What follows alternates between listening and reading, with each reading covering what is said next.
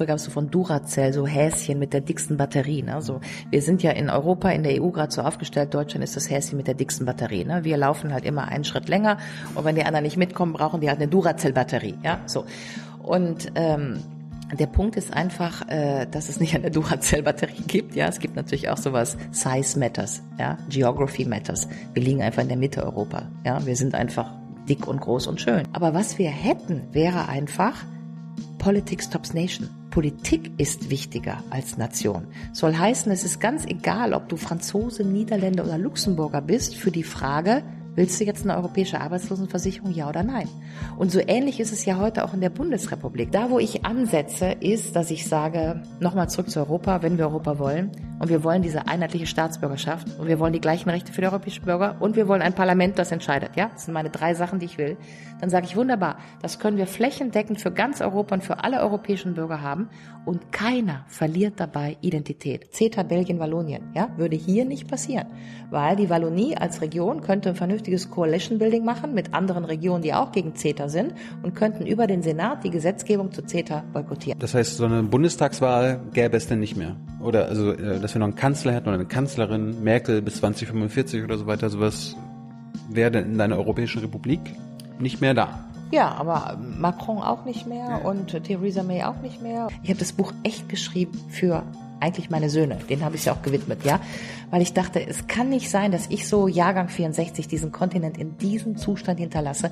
Das muss echt eine andere Generation nochmal ganz anders aufziehen, damit das Bett der europäischen Demokratie um den Markt und um die Währung kommt. Und damit wir uns nicht mehr innerhalb des gleichen Marktes und innerhalb der gleichen Währung wie jetzt in der EU zanken, Race to the Bottom, Duracell-Kaninchen, Deutschen sind die Besten, Griechen sind faul, und das mal aufhört. So, eine neue Folge Junge Naiv. Wir sind in Berlin, aber wo genau? Wir sind äh, im Gorki-Theater im Palais am Festungsgraben und äh, das ist ein echt schöner Ort hier. Der ist äh, jetzt auch gegenüber da, wo jetzt das Schloss gebaut wird und das Museum reinkommen soll. Und insofern ist mir das ganz wichtig, hier zu sein, weil ich ja von hier äh, sozusagen sende, dass wir eine europäische Republik bauen, mhm. während auf der anderen Seite der Straße bauen sie halt ein Schloss von gestern wieder auf. Hey Leute, Jung und Naiv gibt es ja nur durch eure Unterstützung. Ihr könnt uns per PayPal unterstützen oder per Banküberweisung, wie ihr wollt. Ab 20 Euro werdet ihr Produzenten im Abspann einer jeden Folge und einer jeden Regierungspressekonferenz. Danke vorab. Und wer bist du? Ich bin äh, Ulrike Gero und ähm, bin Gründerin und Direktorin des European Democracy Lab und ansonsten bin ich Professorin für Europapolitik und Demokratieforschung. Du hast wahrscheinlich Abitur gemacht? Ja, habe ich. Hast du, hast du das, was du jetzt machst, wolltest du das auch schon nach dem Abitur machen? Wolltest du Professorin werden? Wolltest du Demokratieforscherin werden? Äh, ich, äh, so genau wusste ich es nicht, aber ich weiß noch ziemlich genau, dass als ich zwölf Jahre war, hat mein Vater mich gefragt, was willst du eigentlich werden? Und da wusste ich es noch nicht und habe mir aus dem Kopf so gegriffen, ich werde Publizistin, obwohl ich nicht wusste, was das ist. Eigentlich weiß ich noch, dass ich nicht wusste, was das ist, aber ich habe meinem Vater gesagt, ich werde Publizistin, weil ich das irgendwie cool fand, ne? so Auslandskorrespondentin, irgendwas schreiben. Und mein Vater war total enttäuscht und meinte, ich dachte, du studierst Jura und wirst, äh, äh, was sagt er, Richterin. Mhm. Ich sagte, ich will da keine Leute richten. ja. Und äh, jetzt bin ich tatsächlich 52 und im Wesentlichen, wenn man mich so googelt, steht da Ulrike Gero Publizistin. Habe ich gedacht, ja, wie so eine Ahnung irgendwie, ne? Komisch. Hast du das auch studiert? Nee, habe ich nicht studiert. Ich habe äh, Geschichte, Soziologie, äh, Politikwissenschaften studiert, also so Sachthemen und nicht Journalistik, Kommunikationswissenschaften kann man ja auch. Aber ähm, ich habe so Sachthemen eben studiert in Frankreich, in Amerika, in Deutschland und dann irgendwann mal so Master, Doktor, das Übliche. Und dann über verschiedene Umwege bin ich jetzt, was ich bin. Du hast einen Doktor gemacht? Ich habe einen Doktor gemacht, genau. Ich habe vorher ein Diplom d'Etude Approfondie in Paris gemacht und dann den Doktor gemacht und dann war ich noch in Amerika, habe dann noch so einen Aufbaustudiengang gemacht und ähm, ja, bin so ein bisschen gereist und ähm, jetzt bin ich hier. Und Doktorarbeit ging worüber? Die Doktorarbeit ging über ein Thema, das de facto total aktuell ist, weil ich mich äh, beschäftigt habe mit der Europapolitik der französischen Sozialisten vom Congrès d'Épinay, den kennt man jetzt nicht, 1971 bis zum Maastrichter Vertrag 1991. Ich habe mir also 20 Jahre lang die Politik der französischen Linken zu Europa angeguckt und nichts ist ja so aktuell oder so tagesaktuell wie jetzt, wenn man an Macron denkt, wenn man an die letzte Präsidentschaftswahl denkt und äh, diesen Verfall der französischen Linken sieht, ja, Macron, Mélenchon, äh, Amon, wo, sich die Linke spaltet. Und ähm, wenn man das über 20, 30 Jahre sich anguckt, war das alles in den 70er Jahren eigentlich schon angelegt, dass die französische Linke immer ein Problem mit Europa hatte. Kannst du das ausführen? Ja, das kann ich ausführen, weil ähm, Europa war ja in den 70er Jahren, wenn man sich zurückerinnert, also nochmal in die 60er, war immer de Gaulle, Gasperi, äh, Adenauer, das waren ja Konservative. Ne? Und äh, die haben aber Europa gemacht, also die römischen Verträge. Und insofern hatten die europäischen, die französischen Sozialisten immer ein Problem mit Europa, weil die immer gesagt haben, es ist doch so eine konservative Veranstaltung. Das ist christlich, das ist marktliberal, das ist amerikanisch, imperialistisch und so weiter. Und die französischen Sozialisten, wie überhaupt damals auch die spanischen, italienischen, da gab es ja noch so Eurokommunismus und so weiter, die waren einfach viel linker. So diese Südeuropa-Schiene, ja, war ganz anders drauf. Ich, für einen deutschen Kontext muss man eben auch sagen, die hatten halt keine DDR, ne, wo Kommunismus immer gleich was Böses war, ja, so. Und ähm, insofern muss man das nochmal so historisch einordnen. Jedenfalls gab es eine ganz aktive französische Linke und diese französische PS, wo ja Mitterrand 1971 auf dem Kongress eben den großen Scoop gemacht hat, dass er dieses sogenannte Programm commun gemacht hat. Programm commun war, dass Mitterrand eigentlich die französische Linke verbunden hat, nämlich die Kommunisten und die Sozialisten. Und das war die Vorarbeit, die Mitterrand in den 70er Jahren gemacht hat, um überhaupt 1983 erster französischer Sozialist sozialistischer Präsident zu werden. So, wenn man sich das in der Perspektive anguckt, dass Mitterrand dann eben Europa gemacht hat, damals schon gegen einen Teil der Linken, ja, weil die Linken eigentlich nicht wollten, dass man sich an die D-Mark bindet, dass man in den Euro will, dass man diese, äh, was damals hieß, die Politik des Frankfurt, die, die Politik des starken Franken, ja. Man musste sich ja immer währungspolitisch an der D-Mark abarbeiten und mit der D-Mark gleichhalten. Das hieß aber für die Franzosen, hieß, hieß das im Grunde Preise senken, Preise runter, Löhne runter und so weiter. Das war schon damals in den 80er Jahren hoch umstritten, ja. Und die Linke hat sich damals schon darüber gespalten, also Delors gegen Chevènement und so weiter.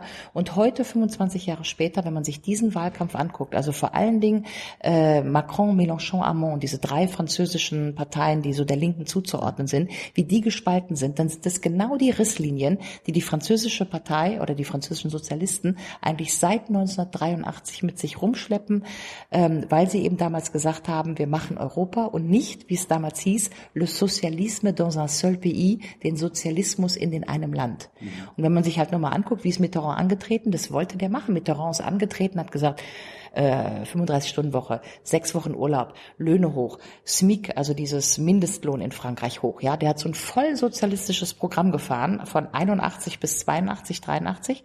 Dann ist das schiefgegangen, weil Frankreich natürlich total ökonomisch abgeschmiert ist, mhm. weil auf der anderen Seite waren Reagan, Thatcher, waren die ganzen Neoliberalen. Ja, also Frankreich schmierte ab und 83 war die Frage für Frankreich, machen wir mit bei diesem Europa oder nicht? Dann haben sie gesagt, wir machen mit, aber die Linke hat es zerrissen.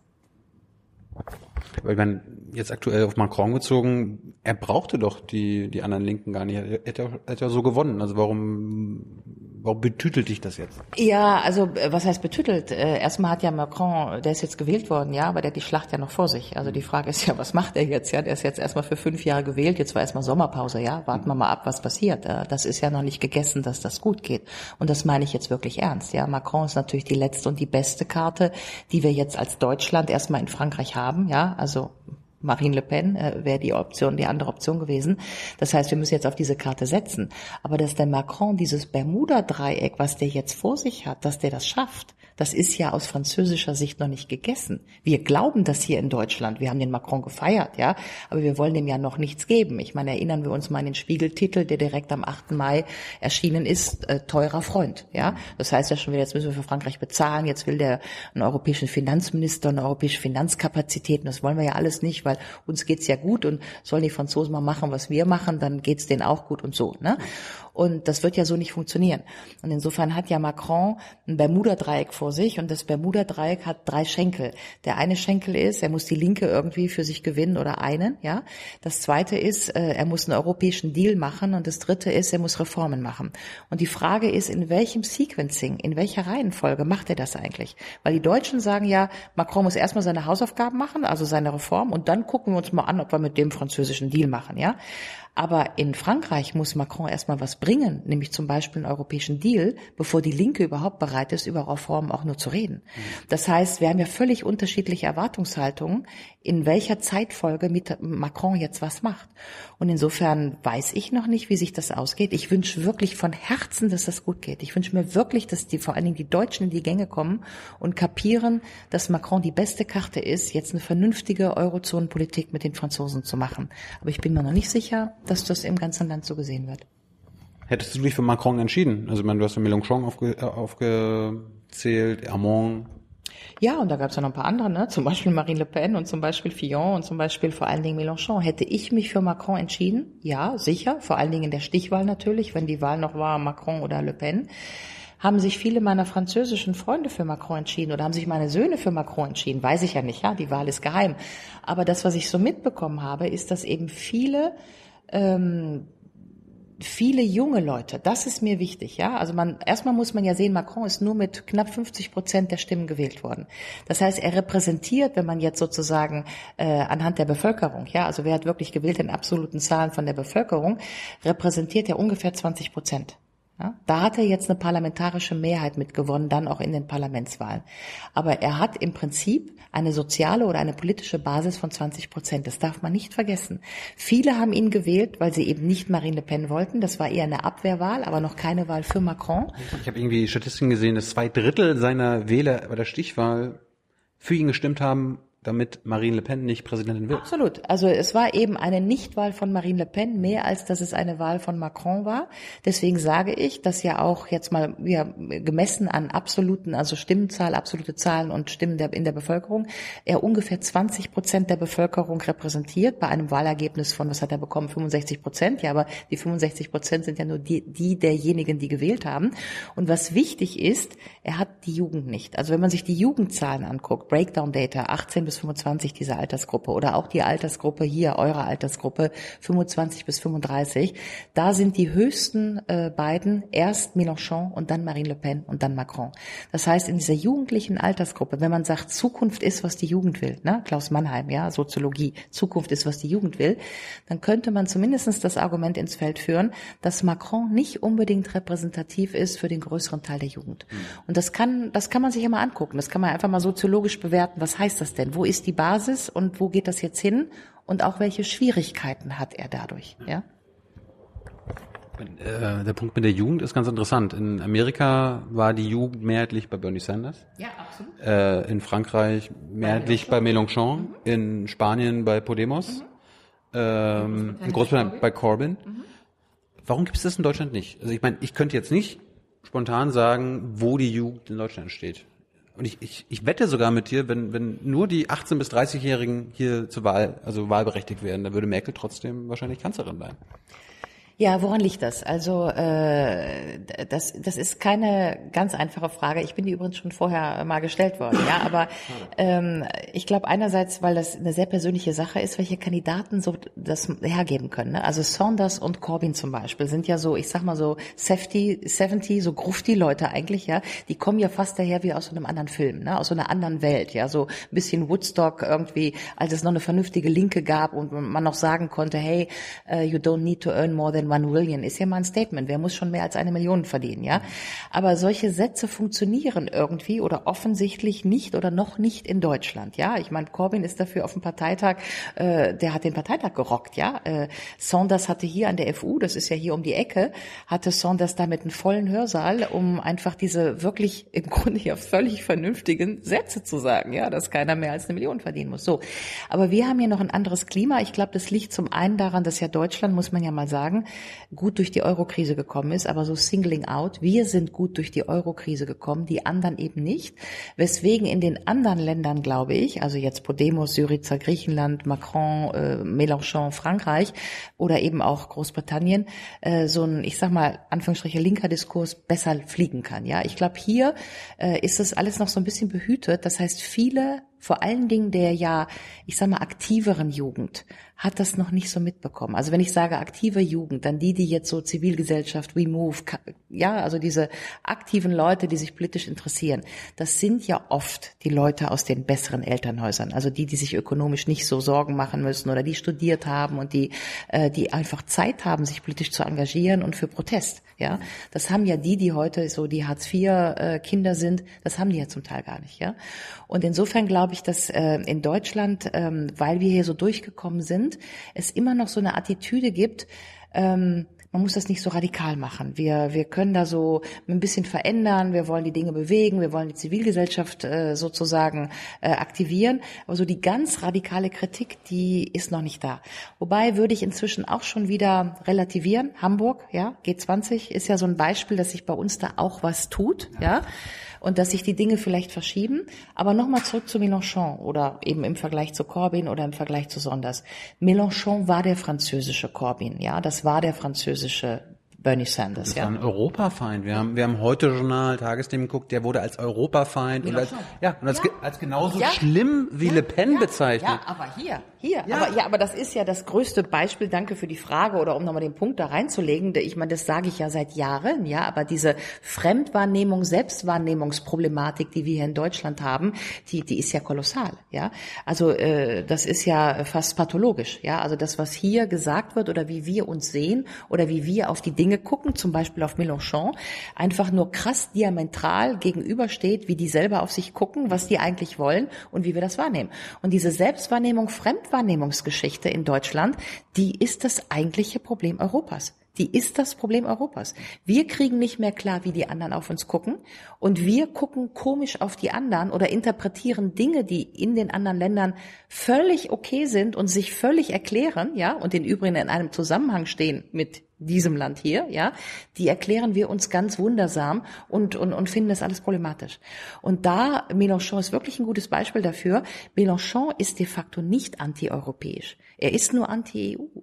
Und er ist anti-Governance, so wie der Euro funktioniert. Und es ist völlig vernünftig, anti-EU und anti-Governance zu sein, weil zum Beispiel Jürgen Habermas, ein deutscher Philosoph und Sozialwissenschaftler, schreibt das auch rauf und runter, dass der Euro so nicht funktionieren kann. Der ist aber ein akademischer Star bei uns. Dem würde man das nicht vorwerfen, ja. Wenn man einmal ins WZB geht, Wissenschaftszentrum Berlin, das ist ja auch nicht weit von hier die Spree runter, ja. Das sind 200 deutsche Sozialwissenschaftler, die schreiben rauf und runter seit zehn Jahren Artikel, dass der Euro so nicht funktionieren kann, ja. Wir kriegen das nur nicht nicht vom Wissenschaftszentrum Berlin in den Deutschen Bundestag, dass deswegen mal was passiert. Ja? Und das ist das Problem. Wenn dann so ein Mélenchon sagt, Moment mal, äh, l'euro allemand, das wollen wir nicht, ja, der deutsche Euro, das funktioniert bei uns nicht, dann ist der in deutschen Augen ein linker Populist, obwohl er eigentlich genau das sagt, was ein deutscher Akademiker sagt, der dafür auch noch Preise bekommt. Und da ist irgendein Problem. Es ist wirklich ein Problem einer deutschen medialen Selbstwahrnehmung und einer Wahrnehmung, wie wir das Ausland wahrnehmen. Und um ehrlich zu sein, ich kriege deswegen seit fünf Jahren ziemlich die Krise. Ich könnte auch noch viele Anekdoten zu erzählen. Ne? Also bleiben wir mal bei Mélenchon und den Sozialisten warum das gekracht hat. Oder bleiben wir nochmal bei Macron. Ich weiß noch genau, am 17. Februar 2015, da gab es im Élysée-Palast eine Fronde gegen Hollande. Ja, also Fronde ist ja so ein besetzter Begriff in Frankreich, so die Revolution damals, ja, der äh, sozusagen der, äh, gegen die Finanzobrigkeit, ja, wenn der König zu viel Geld wollte. So, und es gab also ein Aufbegehren aus der linken Partei der PS heraus gegen Hollande am 17. Februar 2015. Warum? Weil Macron damals gerade die sogenannten Loi Macron gemacht hat, nämlich die Liberalisierungsgesetze, die im Parlament in Frankreich durchgepeitscht wurden mit Artikel 49.3, nämlich am Parlament vorbei, ja. Und es wurde einfach so durchgeschoben und Schäuble hat noch ein äh, Zitat oben draufgelegt nach dem Motto, die Franzosen wären ja manchmal froh, wenn sie nicht ein Parlament hätten, das auch noch entscheiden muss, ja. Also Liberalisierungs-, neoliberale Politik sozusagen am Parlament vorbei. Die, die Deutschen feiern das ab und es gibt keine Krise. Ich war an dem Tag in Paris. Ich kaufe äh, die ganzen französischen Zeitungen, also Le Monde, Libération und so, aber auch noch die FT äh, und die New York Times. Und überall Titelseite Frankreich, Élysée, Fronde, vielleicht platzt die Regierung Hollande. Ja? Und man fliegt nach Deutschland, FZ Süddeutsche, nix, keine Story. Franzosen funktionieren, Sparpolitik ist okay, Hollande mag Frau Merkel. So. Und da gibt's echt wie so ein Neoprenanzug, ja, der um Deutschland herumgelegt ist. Und dieser Neoprenanzug hat uns tatsächlich abgehalten, wahrzunehmen, was die anderen denken. Und für mich, die ich 1964 geboren bin, äh, also jetzt äh, bald 53, ist das ein ziemlicher, äh, eine ziemliche Änderung. Warum? Weil ich halt noch so aufgewachsen bin, so Hans-Dietrich Genscher, Außenminister und so, ja. Da war das mal so die deutsche Attitüde, everybody's darling zu sein. Da hatten wir Ohren in allen Ländern, weil wir mussten ja immer jedem gefallen. Ne? Wir waren die kleine Bundesrepublik und Polen, Großbritannien, Italien, Frankreich. Wer denkt gerade was über uns und wer regt sich gerade über uns auf? Ja. Und das haben wir alles abgelegt in so einem deutschen wir sind doch hier gut, wir zahlen sowieso für alles, Merkel macht das, she runs Europe, ja, also so, wir nehmen noch die Flüchtlinge auf, wir sind ja der Paulus, wir machen sowieso immer alles richtig und wenn die anderen das nur so wie wir machen, dann ist alles gut, ja. Und darüber haben wir völlig übersehen, dass das den anderen vielleicht nicht so passt und dass sie das vielleicht auch alle nicht so toll finden und ähm, dass die uns deswegen noch lange nicht lieben und dass die manchmal was anderes denken und dass wenn die manchmal was anderes denken, die vielleicht sogar einen Punkt haben, ja. Und ähm, insofern, ja, Mélenchon hat eigentlich ziemlich recht in dem, was er sagt. Und dass der die französische Jugend hinter sich hat, wundert mich nicht. Und deswegen wird man noch mal abwarten müssen, wie sich das jetzt auf Seiten der Linken in Frankreich ausgeht nach den Bundestagswahlen. Meine, wo kommt dieser Neoprenanzug her von uns? Ja, das ist eine interessante Frage. Ich glaube, den gibt es schon lange. Äh, ich würde mal so sagen, den gibt es wirklich so seit 2019, dass also es so anfing mit der Eurokrise. Und als eben im Prinzip ähm, ähm, ist ja immer alles Dialektik, ne? Wirkung und Wechselwirkung und so. Insofern ist natürlich die Frage, wer hat angefangen? Das ist so wie zwei Kinder, die Lego sich streiten, ne? Wer hat jetzt angefangen? Mein Legostein, dein Legostein, ne? Also ähm, man kann natürlich, muss man jetzt auch mal der Vollständigkeit halber sagen, zum Beispiel Frankreich, wir reden ja maßgeblich über Frankreich, äh, vorwerfen, dass die 2005 ausgestiegen sind, ne? mit dem Nein zum Verfassungsreferendum. Ja, Das war einfach so, das war wirklich, können wir auch lange drüber reden, aber echt so ein Watsche an Europa, hat nicht funktioniert, hat halt viel damals mit der Osterweiterung zu tun. so. Daraufhin schmieren die Franzosen in ihrem Europadiskurs so ab und Deutschland bricht so dieser Tandempartner weg, ja, deutsch-französisches Tandem für Europa und so, wo sind die Franzosen? Ab 2007 dividieren sich auch die ganzen ökonomischen Daten auseinander. Also ich sag mal, wir waren ja der kranke Mann Europa, haben uns dann berappt über die Hartz-IV-Reform und so ab 2007 startet Deutschland durch. Ne? Uns geht's wieder gut, alles Bingo. So, die anderen sind halt nicht mitgekommen, haben auch die Reform in der Art nicht gemacht kann man ja auch fragen, war das jetzt so toll, Hartz IV, was wir da gemacht haben? Ja, also diese Petrifizierung von, ich sag mal, Low-Income-Gruppen und äh, ja, so kann man ja auch mal strittig stellen, wird ja heute auch mal strittig gestellt, auch von Seiten der SPD, ob das jetzt alles so klug war, was wir da gemacht haben. Wir haben den größten Teilzeit- und äh, Niedriglohnsektor Ganz Europas. Europas das wollte ich damit sagen. Number man, one. Kann, number one kann man ja mal strittig stellen. Ja, jedenfalls die anderen, die Franzosen in diesem Fall, haben das in dieser Form nicht gemacht und nicht machen wollen. Ab 2007 dividieren sich die ökonomischen Daten äh, auseinander. Also Deutschland sozusagen startet durch, China Export, wir sind wieder wer, ne? Land der Ingenieure und so, und die Franzosen eben nicht. Und obendrauf kommt die Eurokrise. Und auf einmal ist dieses klassische deutsch-französische Tandem völlig gespalten. Ja, also früher waren die Franzosen wenigstens politisch stark, die Grand Nation und so weiter, und wir waren halt wirklich wirtschaftlich stark und jetzt sind wir wirtschaftlich und politisch stark. Mhm. Ja, und darüber ähm, gab es dann, glaube ich, so einen deutschen Moment. Nennen wir es mal, es gab den deutschen Moment. Ja, und für mich war der deutsche Moment, der war wirklich diese Fußball-WM 2006. Ja, auf einmal waren die Fahnen wieder da. Ja. Ne? Hier, ich war ja mit meinen Jungs da, ne? Äh, gegen Italien zwar noch verloren und die bösen Italiener und so, aber wir, wir haben die ausgerichtet, Sommermärchen, schick und schön, die Fahnen waren wieder da, ja. Und das war für mich persönlich der Moment, wo wir mutiert sind von der Bundesrepublik zu Deutschland. Also ich bin geboren in der Bundesrepublik, damals sagt man immer Bundesrepublik, Deutsch haben wir immer geschlabbert, ne? La République Fédérale, Federal Republic, heute sind wir Deutschland, Germany, ja, so. Und auf einmal waren wir Germany. Und Germany war auch Land der Ingenieure, du bist Deutschland, diese ganzen Kampagnen, ja, so. Wir, wir haben uns da echt abgefeiert, ja. Und wir feiern uns also ab in einem Moment, wo wir so in die Eurokrise reinrennen, die natürlich auch viel mit Deutschland zu tun hatte. Ja, also äh, diese ganzen Immobilienpakete, die da dreifach gehebelt da in London, in Stock Market in New York gelandet sind, waren natürlich auch so Landesbankengeschichten. Ne? Also muss man auch mal ganz deutlich sagen, die Landesbanken hatten halt Gewerksträgerhaftung, äh, saugen sich nochmal voll mit Geld, kaufen diese ganzen Trash-Immobilien und werden sie dann nicht mehr los. Ja, also war ja auch Hypo Real Estate, die ganzen Landes so. Also diese ganze Finanzkrise war natürlich auch eine ziemlich deutsche Landesbankenkrise, haben wir aber alles unter den Teppich gekehrt, ja, weil es ja viel schöner zu sagen, wir haben halt irgendwie eine Eurokrise, ja, so. Wir haben also aus der Bankenkrise eine Eurokrise gemacht, da musste man auch nicht so genau hingucken, wer da jetzt eigentlich Schindluber getrieben hat.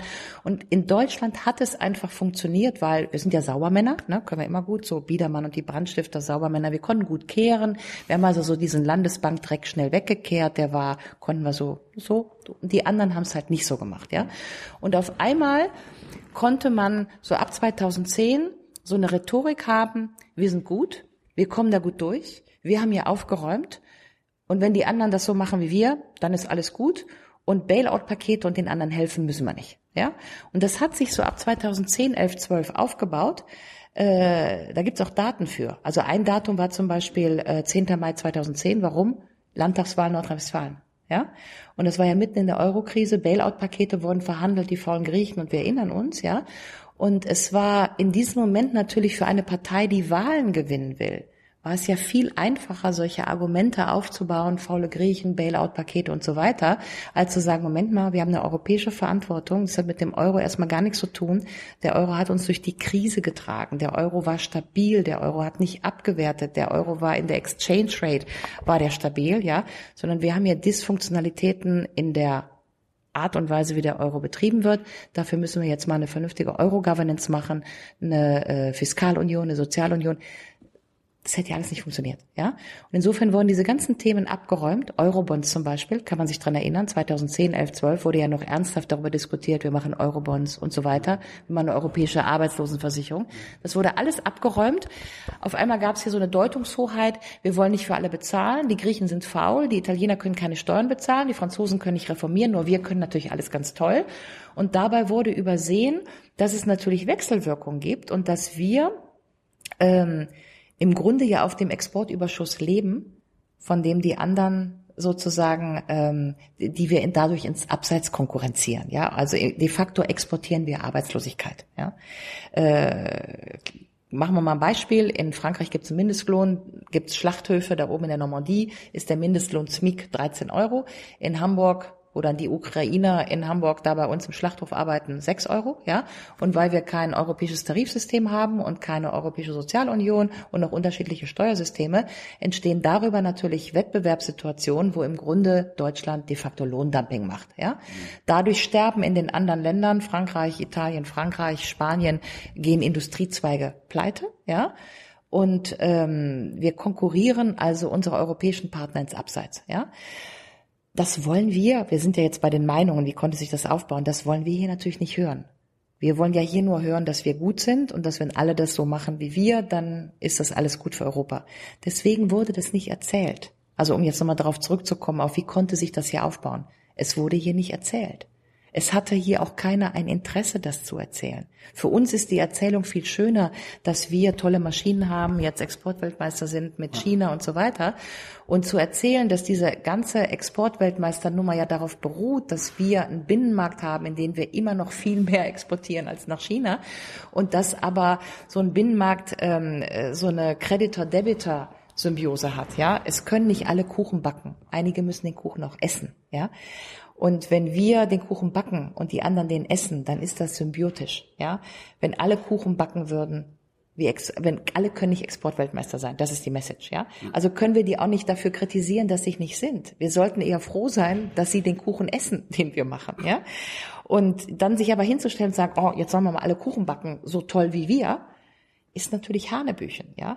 Und im Grunde steht das inzwischen überall. Also diejenigen, die es interessiert, können jetzt den Economist lesen. Vor zwei Wochen hatte der Economist einen riesen Riemen, ja, das war auf der Titelseite The German Problem. Ich meine, der Economist ist jetzt nicht echt verdächtig, so ein äh, sektiererisches, marxistisches Blättchen zu sein, ja, sondern das ist eher so die beste liberale ökonomische Zeitung, die wir haben. Und da war die Titelseite einfach The German Problem und hat genau den Finger in die Wunde gelegt in dieses Export, Handelsbilanz, äh, äh, Trade Imbalances, mhm. mit dem Deutschland Deutschland im Grunde die Eurozone, ich sag mal, ziemlich, ähm, ja, äh, um es höflich zu formulieren, schlecht gemanagt hat, ja. Und zwar so, dass es bei den anderen eben zu echten Problemen geführt hat. Und da können wir den Bogen dann jetzt zurückspannen zu Mélenchon und diesem ganzen antideutschen Hass und so weiter. Ja, woher kommt's denn, kann man dann halt fragen, ne? Außerdem in der Zeit, so 2008, 2009, das habe ich vorher nie gehört, immer so das Wort Wettbewerbsfähigkeit. Das war eigentlich vorher nie so ein europäisches Thema, welches Land wettbewerbsfähig sein muss. Wir haben selber über uns nicht, ist Deutschland wettbewerbsfähig ge äh, gesprochen. Griechenland war nie das Thema, ob irgendein anderes Euroland wettbewerbsfähig ist. Das kam auch zu der Zeit. Das wurde auf einmal ein Thema, oder? Ja, wahrscheinlich, weil du zu jung bist, ja. Also ich meine, wir haben ja in den 90er Jahren hieß, hieß das Standortvorteil, ja. Und dann zehn Jahre später haben wir es unter Wettbewerbsvorteil nochmal. Es ist also immer das Gleiche, ja. Aber es ist äh, alt wie Methusalem.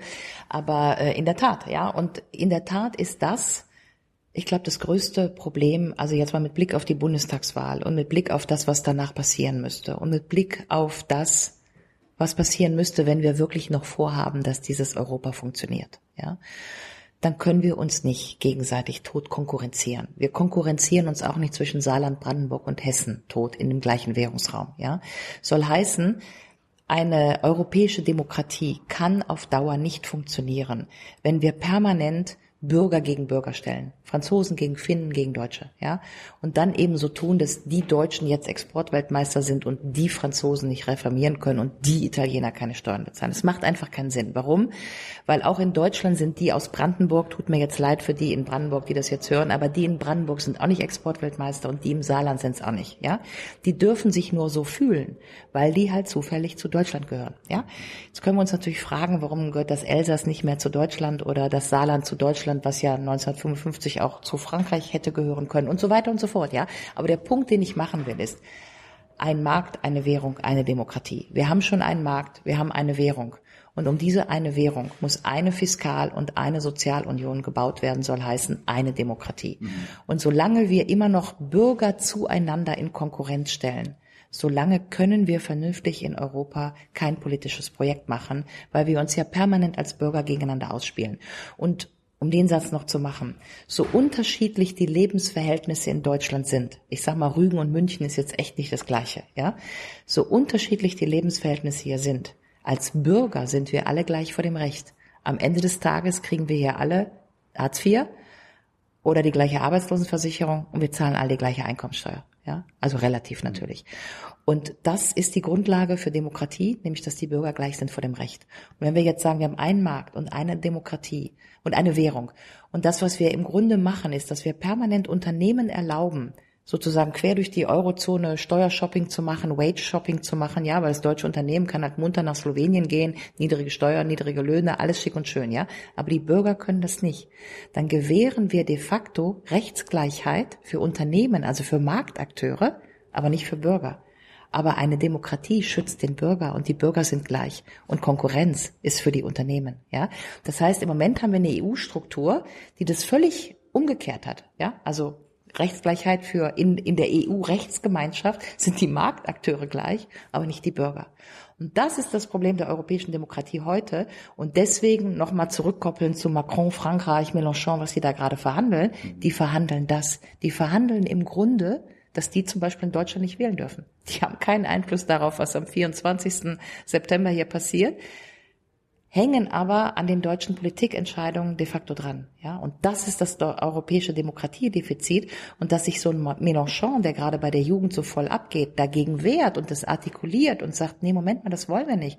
Wenn das die Option ist, dieses Europa, dieses deutsch dominierte Europa, dann sind wir jetzt mal im Namen der jungen Franzosen sind wir jetzt mal dagegen. Was aber nicht heißt, dass wir gegen Europa sind. Wir wollen nur ein anderes Europa. Dann haben die einfach recht. Und dann wäre es die deutsche Aufgabe, mal ein bisschen wach zu sein und zu sagen, hey, wir gucken uns das mal an und wir machen mal ein vernünftiges Angebot, wie wir hier zusammenkommen. Bevor, bevor wir zu dem Angebot kommen. Ja. Und ob die EU überhaupt demokratisch ist. Äh, ich glaube, du musst unseren Hörern nochmal erklären, warum wenn die Juliane in Paris wohnen würde, der Alex in Athen und ich in Berlin, warum wir aktuell in Konkurrenz miteinander stehen. Naja, also ihr jetzt so als Generation nicht, ja, aber ihr steht zumindestens äh, in, in äh, komplizierten Problemlagen dann. Ne? Also jetzt mal ein Beispiel. Ich hatte einen Freund, der hat bei einer deutschen Zeitung gearbeitet und war für diese deutsche Zeitung in Paris Korrespondent für diese Zeitung. Ja, jetzt geht die Zeitung pleite. Dann ist schon mal die Frage, von wo kriegt der Arbeitslosengeld? Die Deutschen sagen, nee, nicht von uns, weil der sitzt ja in Paris. Und die Franzosen sagen, nee, nicht von uns, weil das war ja eine deutsche Zeitung. Ja? Zweites Beispiel. Also andere Praktikantin, die ich hier hatte, hier am European Democracy Lab, eine Deutsche, studiert in Maastricht ähm, irgendwie Politikwissenschaft, äh, verliebt sich in einen Dänen, ja, passiert ja so während des Studiums, ja, dann gehen die beiden nach London und studieren da weiter und dann machen die beide so Low-Income-Jobs, um das Studium zu finanzieren, dann wird die schwanger, passiert ja auch. So, dann überlegen die sich, wo gehen wir jetzt hin? Gehen wir nach Dänemark. Dann sitzt die jetzt in Dänemark und kriegt von Deutschland kein Kindergeld. Warum? Weil sie ist ja in Dänemark und von Dänemark aber kein Kindergeld, weil sie ist ja Deutsche. Ja, so. Nächstes Beispiel. Eine andere Bekannte von mir, Witwe von einem Deutsche, Witwe von einem Niederländer, zieht nach dem Tod des Niederländers von Amsterdam nach Deutschland zurück, kriegt jetzt keine niederländische Witwenrente, weil sie ist ja Deutsche. So. Wollen wir das? Wir wollen doch eine europäische Staatsbürgerschaft, die normativ unterfüttert ist. Normativ unterfüttert heißt, es gibt daraus Pflichten und Pflichten und Rechten, Rechten und Pflichten, ja. Und das heißt zum Beispiel, dass wir gemeinsame Arbeitslosenversicherung haben, dass wir uns nicht ständig Gedanken machen müssen, welche Krankenversicherung habe ich jetzt, wenn der eine in Athen, der andere in London, der nächste in Paris oder eben in Berlin ist. Das heißt, die Portabilität von sozialen Rechten wäre ein wahnsinniger Schwung, um zum Beispiel genau das zu ermöglichen, nämlich dass die Leute einfach mal europaweit eine Stelle suchen und nicht sagen, ach nee, wegen der Rente, wenn ich da jetzt drei Tage oder drei Jahre nach Paris gehe, habe ich da wieder Abzüge. Also ich zum Beispiel habe die, ne? Also ich habe ja ein Kind geboren in Paris, ja. Da musste ich der deutschen Rentenkasse erstmal erklären, dass es mein Kind ist und dass ich diese Gummipunkte, die ich ja im deutschen Rentensystem als deutsche Mutter für meine Kinder bekomme, die ja sowieso für einen hohen Zahn sind, ja. Aber diese Gummipunkte wollten ja mein in Frankreich, Paris geborenes Kind erstmal nicht haben, ja. Da musste ich erstmal einen großen Schriftverkehr dafür führen, dass jetzt dieses in Frankreich geborene Kind trotzdem die deutschen Rentengummipunkte für mich bei der Rentenversicherung bringt. Wunderbar kann man alles machen, ist nur wahnsinnig aufwendig. Ja, deswegen ist ja mein Plädoyer zu sagen, wenn wir eine wirklich europäische Demokratie wollen, die für die Bürger relevant ist, dann sollten wir da mal hingucken und für die nächste Generation, nämlich genau eure Erasmus-Generation, sollten wir das mal wirklich ein bisschen gleichstellen. Das ist noch nicht der Konkurrenz. Es ist erstmal jetzt Sozialsysteme, ja, aber der zweite Punkt ist damit natürlich verwandt.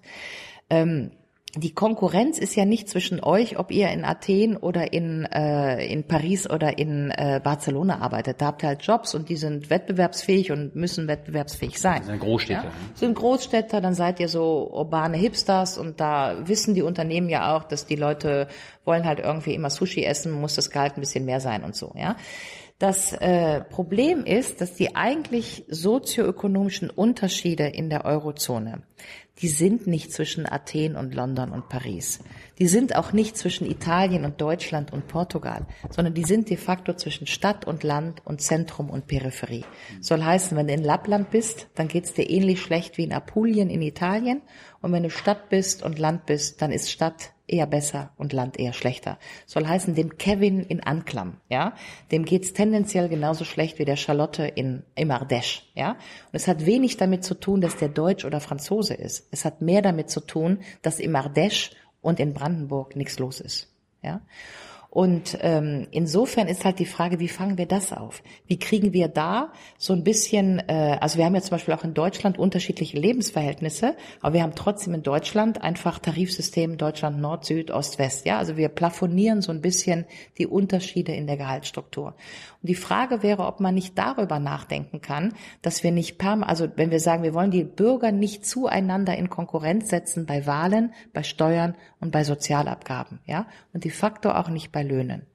Zumindestens, dass wir das ein bisschen abfedern, dass wir eben nicht den Unternehmen erlauben, nee, ich mache mal Automobilzuliefer in Betrieb, den mache ich halt nicht in Hof in Bayern, sondern ich rutsch noch mal rüber über die tschechische Grenze, sondern dass wir da sagen, wir sind europäische Bürger. Wir wollen als europäische Bürger nicht zueinander in Konkurrenz gesetzt werden.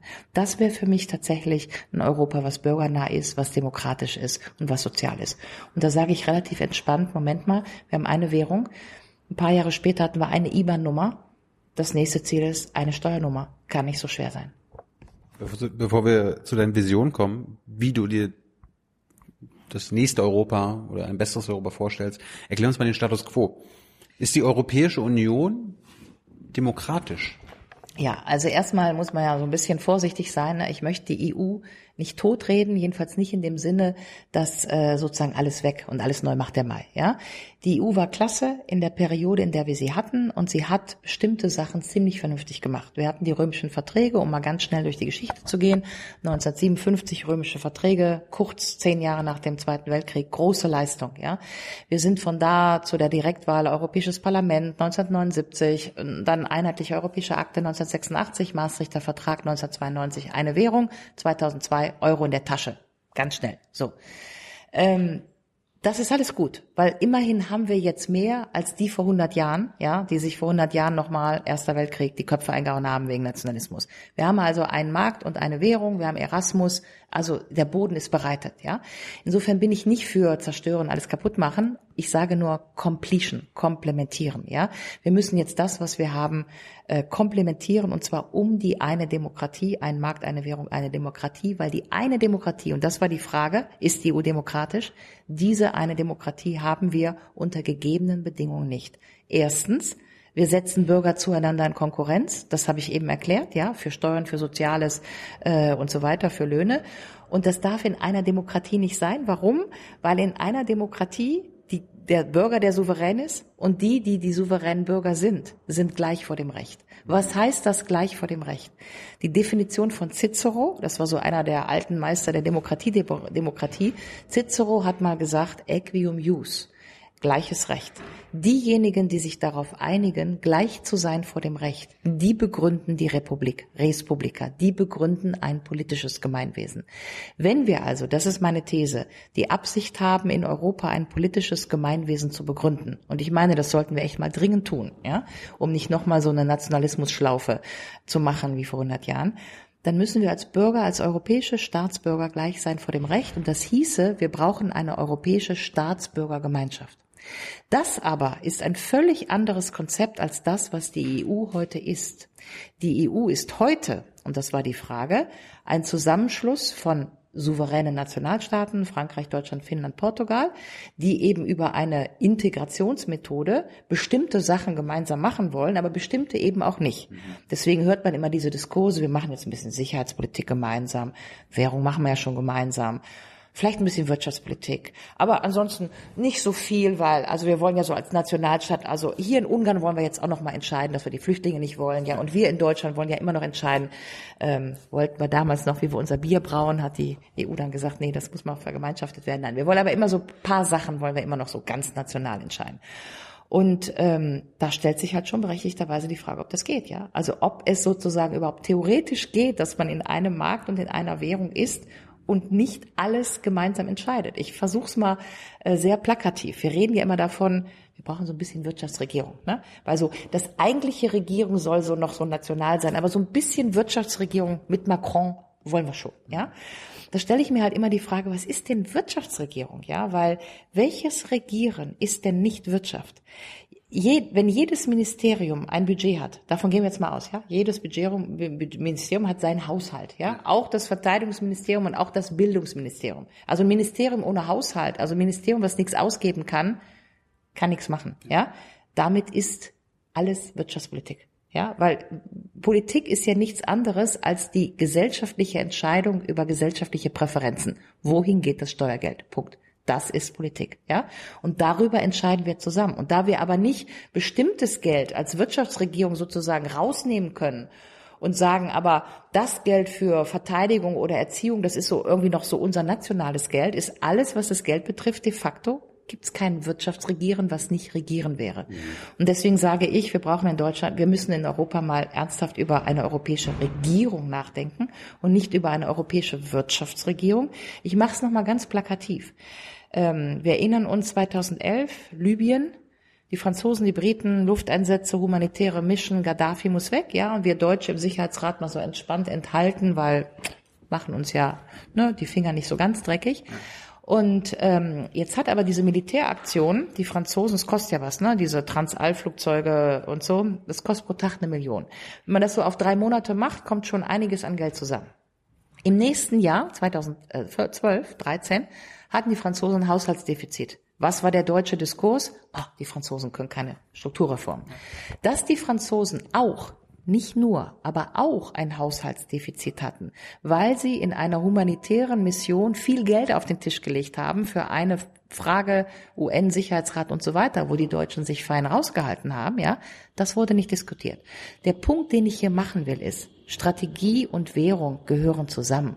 Und es gibt nicht irgendwie so eine Oase von Wirtschaftspolitik, die man vergemeinschaften könnte und irgendwie so ganz viel nationale, souveräne Politik drumherum, wo so alles beim Alten bleibt.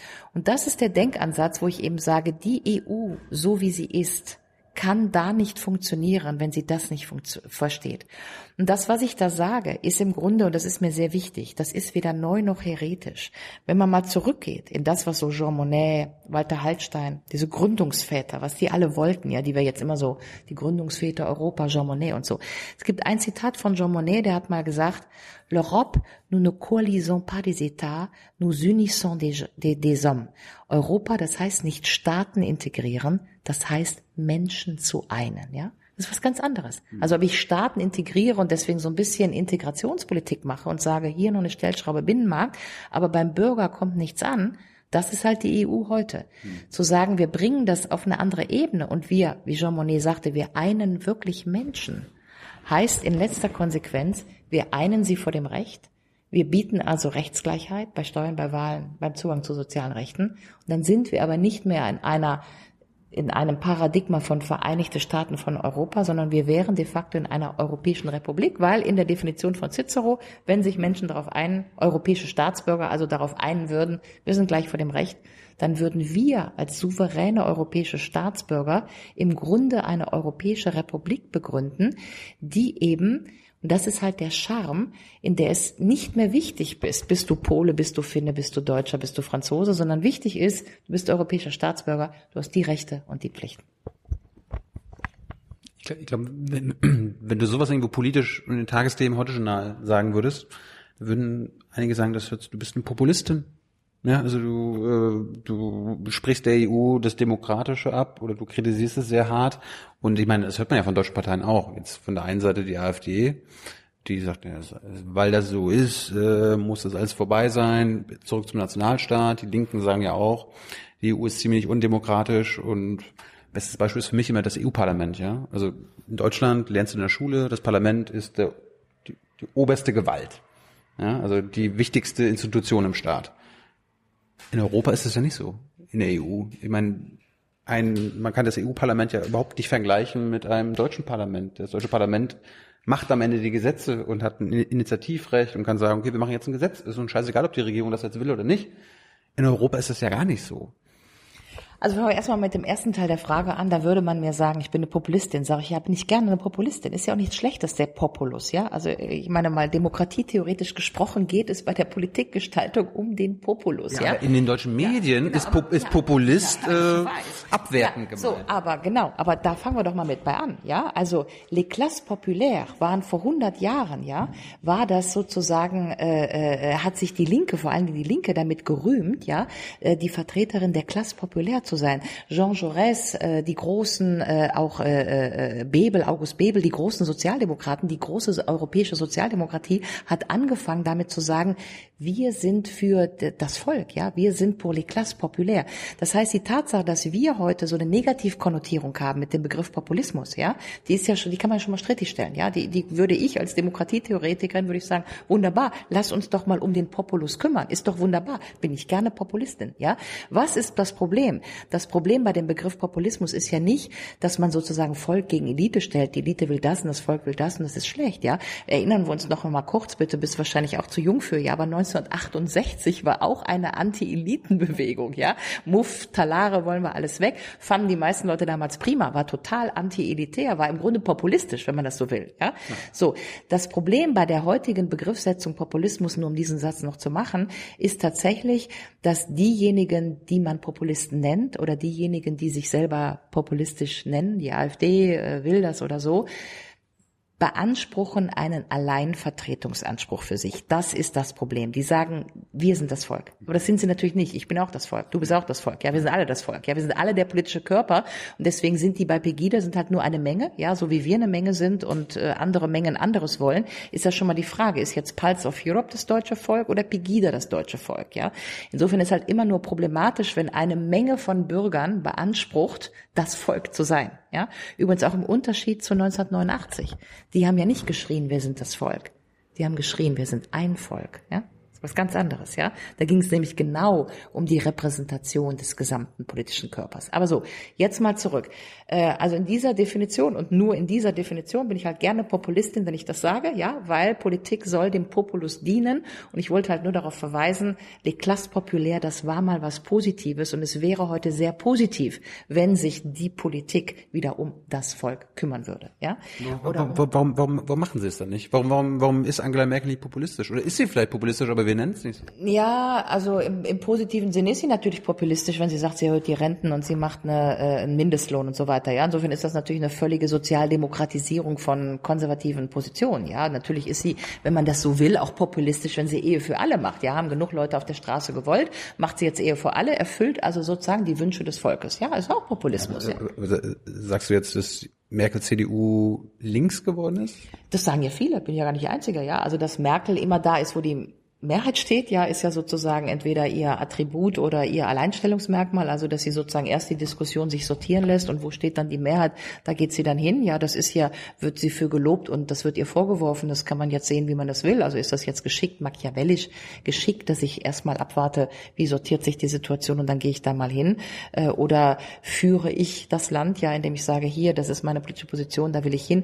Ich will jetzt gar nicht über Merkel streiten und äh, ihren Politikstil, aber natürlich kann man sagen, dass wenn man sozusagen Interessen bedient, ja, dann ist das tendenziell populistisch und in dieser Definition sind alle Parteien, die sozusagen ein Begehren, ein legitimes Begehren des Volkes bedienen, populistisch und rightly so, ja.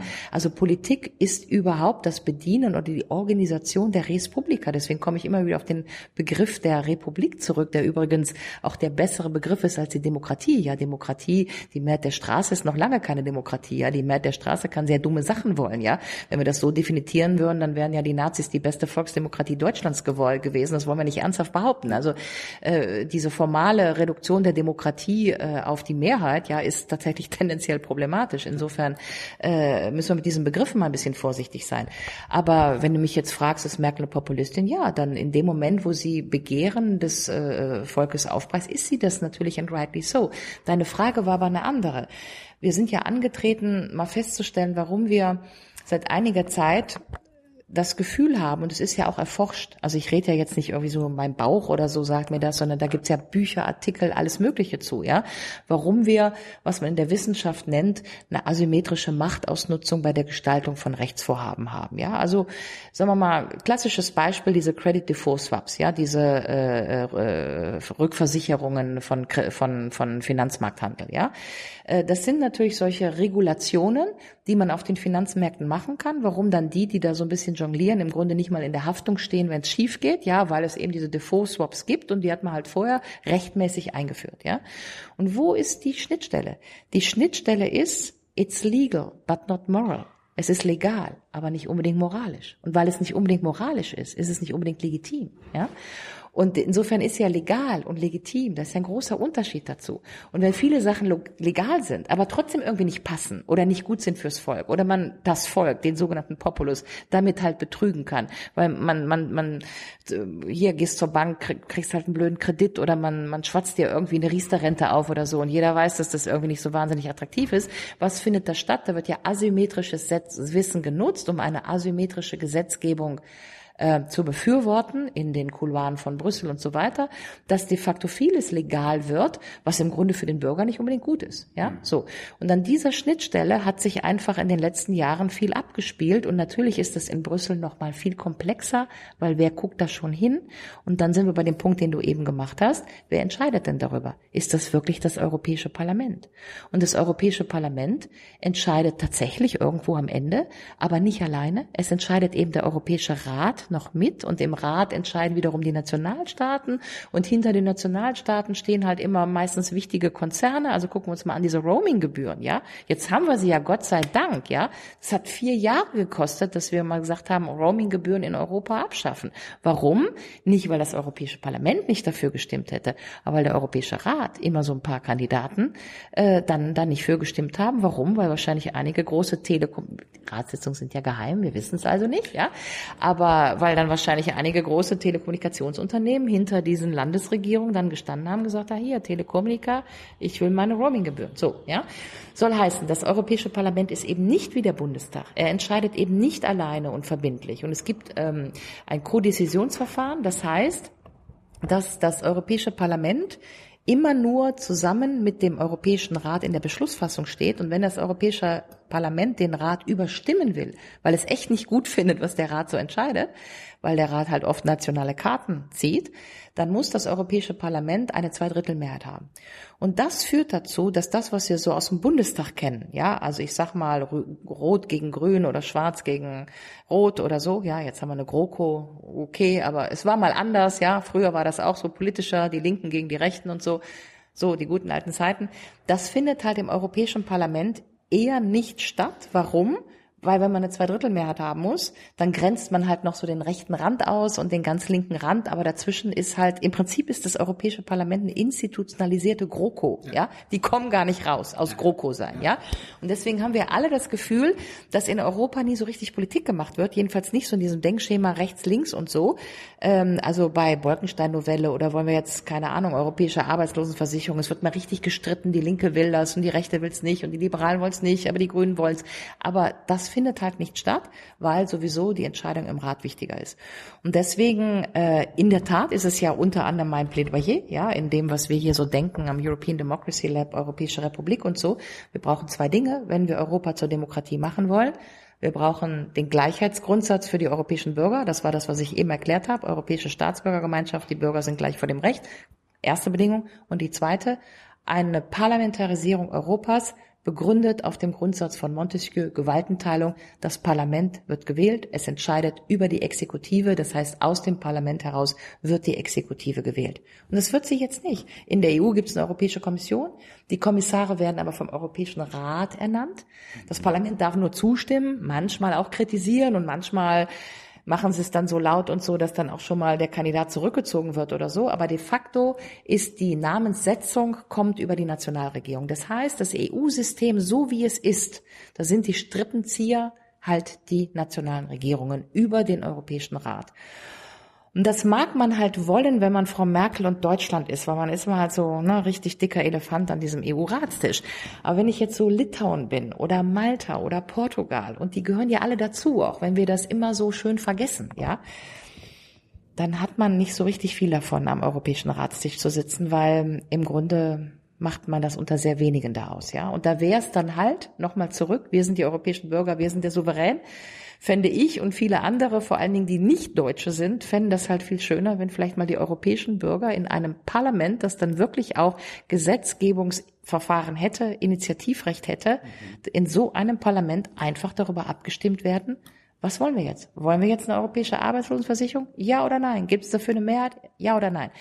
Die war ja, um bei diesem Beispiel zu bleiben, die war ja schon mal Vorlage. Ne? Das hat ja Laszlo Andor, das ist der letzte ungarische äh, Kommissar gewesen, der war Kommissar für Soziales. Der hat 2014, also vor den EP-Wahlen 2014, hat der Vorschläge vorgelegt für eine europäische Arbeitslosenversicherung. Es gibt sogar sozialwissenschaftliche Studien darüber, ja, die am WZB gemacht wurden, dass eine Mehrheit der Bürger, der europäischen Bürger, eine europäische Sozialversicherung, Arbeitslosenversicherung gut fände. Wo wurde die europäische Arbeitslosen, also durchs Parlament hätten wir sie bekommen. Das ist, das ist die Ansage, ja. Wenn wir ein Parlament hätten, das diese Mehrheitsverhältnisse abbildet. Haben wir aber nicht. Erstens, weil wir nicht Wahlrechtsgleichheit haben. Wir haben nicht One Person, One Vote, ein Bürger, eine Stimme. Und zweitens wird über diese Dinge halt im Europäischen Rat entschieden. Und deswegen ist das Problem der heutigen EU, wäre meine These, zu einem großen Teil, dass das, was entscheid an Entscheidungsfindung in Europa stattfindet, die Mehrheitsverhältnisse oder das Begehren, das, was die Leute von und in Europa wirklich wollen, nicht richtig abbildet. Und deswegen haben wir immer dieses, die in Brüssel machen da irgendwas, was wir nicht wollen, ja, Technokratie und so weiter. Und das hat viel damit zu tun, dass die Bürger, glaube ich, intuitiv wollen die meisten Leute immer noch Europa. Nur nicht dieses Europa und diese EU. Denn diese EU bildet nicht das politische Begehren von vielen Bürgern ab. Ja, zum Beispiel Stichwort, wie ich ausgeführt habe, europäische Arbeitslosenversicherung. Es gibt eine Mehrheit, es gibt nur nicht institutionelle Verfahren in Europa, die es uns erlauben würden, diese parlamentarische Be Bewe Be äh, äh, dieses parlamentarische Begehren abzubilden und daraus äh, im Prinzip eine europäische Entscheidung zugunsten einer europäischen Arbeitslosenversicherung zu machen über eine Gesetzesinitiative. Im Prinzip ähm wird nicht das politische Begehren der Bevölkerung, der europäischen Bevölkerung abgebildet, sondern eher das politische Begehren zum Beispiel einer deutschen Regierung. Ja, genau. Also das ist genau der Punkt und da steht ja auch die Diskussion. Ähm, also äh, in diesem Fall einer deutschen Regierung, wo ja schon mal das europäische Demokratiedefizit dann ist, dass die anderen diese deutsche Regierung halt am 24. September nicht wählen. Ja, das findet man vielleicht gut, wenn man irgendwie in Frankfurt ist, aber halt nicht so gut, wenn man da so in Lissabon rumsitzt und trotzdem halt äh, sozusagen über den Europäischen Rat dann von dieser Regierung mitregiert wird, ja? Das, das Lustige ist ja jetzt, ich, ich habe da jetzt keine repräsentativen Studien, aber ich kann mir vorstellen, die meisten Europäer, die nicht Deutsche sind, hoffen am 24. hoffentlich wird's Merkel nicht. Oder das äh, kann man wahrscheinlich, ja, das kann man äh, wahrscheinlich so sagen, ja, müsste man mal äh, äh, genau abfragen, wird ja nicht abgefragt, ne? Also man fragt ja in den anderen Ländern nicht, willst du Merkel wählen und so, und wir haben ja keine Daten für, ja.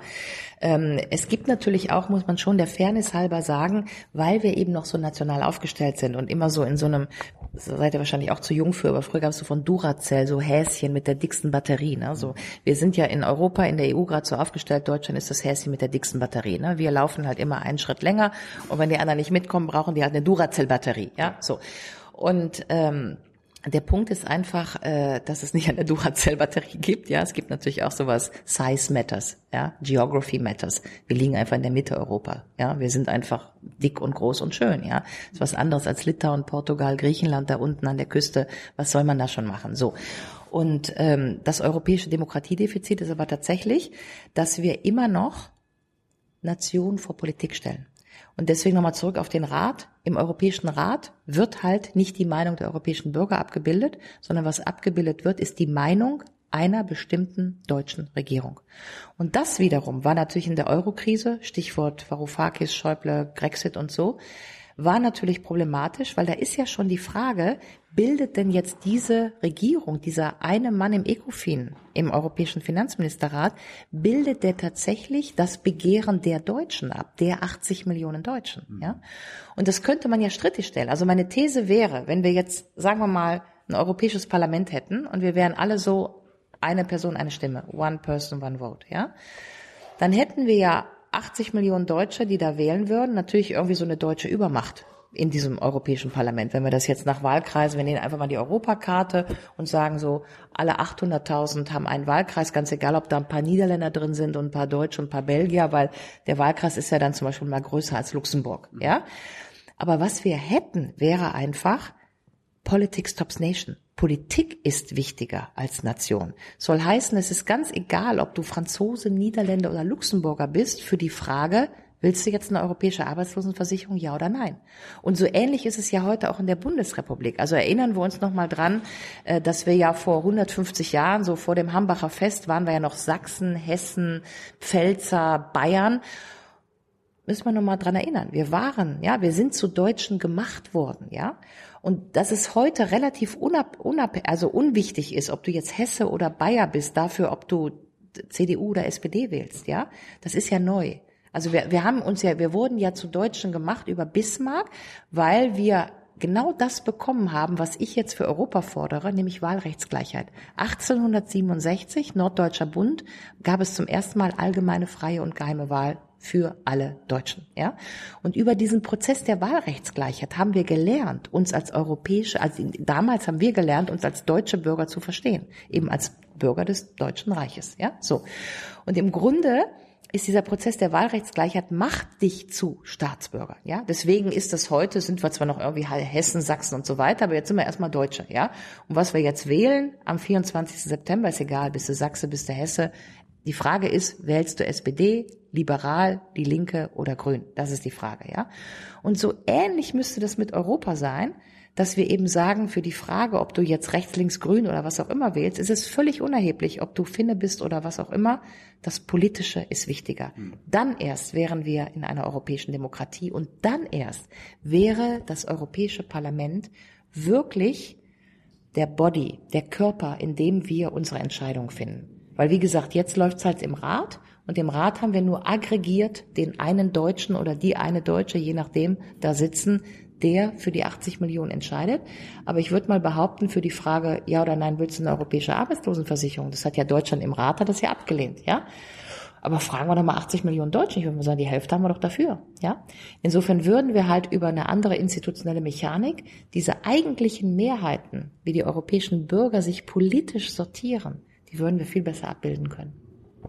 Mal ganz kurz zurück, weil ich es nicht äh, ganz verstanden habe oder beziehungsweise noch nie verstanden habe die Erfinder, irgendwie zum Beispiel des Europaparlaments, die müssen doch gewusst haben, dass das kein wirkliches Parlament ist. Also wie, wie, wie, warum sind die überhaupt auf die Idee gekommen, das Parlament zu nennen?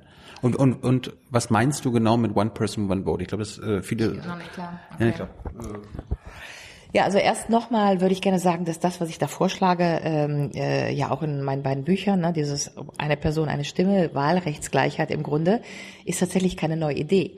Also man muss nochmal zurückgehen, um zu sagen, zum Beispiel Hertensteiner Programm 1946, zwei Jahre nach dem Zweiten Weltkrieg, ja, gab es das, das erste Papier der europäischen Föderalisten, das hieß Hertensteiner Programm.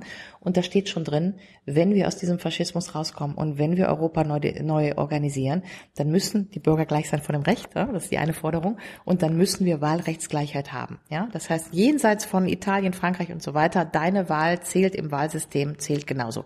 Das haben wir heute in der EU nicht. Das wissen vielleicht die meisten Leute nicht. Aber wir haben ja in dem Europäischen Parlament, was im Grunde unser gemeinsames Parlament ist, haben wir eine gewichtete Stimmengewertung. Ja, das heißt, äh, die Luxemburger haben zum Beispiel auf ungefähr 300.000 Personen, haben die einfach vier Abgeordnete, während in Deutschland steht ein Abgeordneter im Grunde für eine Million Deutsche. Ja, und das war ja gemacht, um im Grunde die deutsche, also wir haben 99 Plätze im Europäischen Parlament als Deutschland und äh, alle anderen haben proportional weniger. Das ist so nach Bevölkerung gewichtet. Aber damit eben Malta, Portugal, die kleinen Länder auch noch ein paar Abgeordnete haben, gibt's halt diese Wichtung. So, es wurde irgendwann mal festgelegt im Nizza-Vertrag, wie diese Wichtung ist. So, aber es ist halt nicht eine Person, eine Stimme.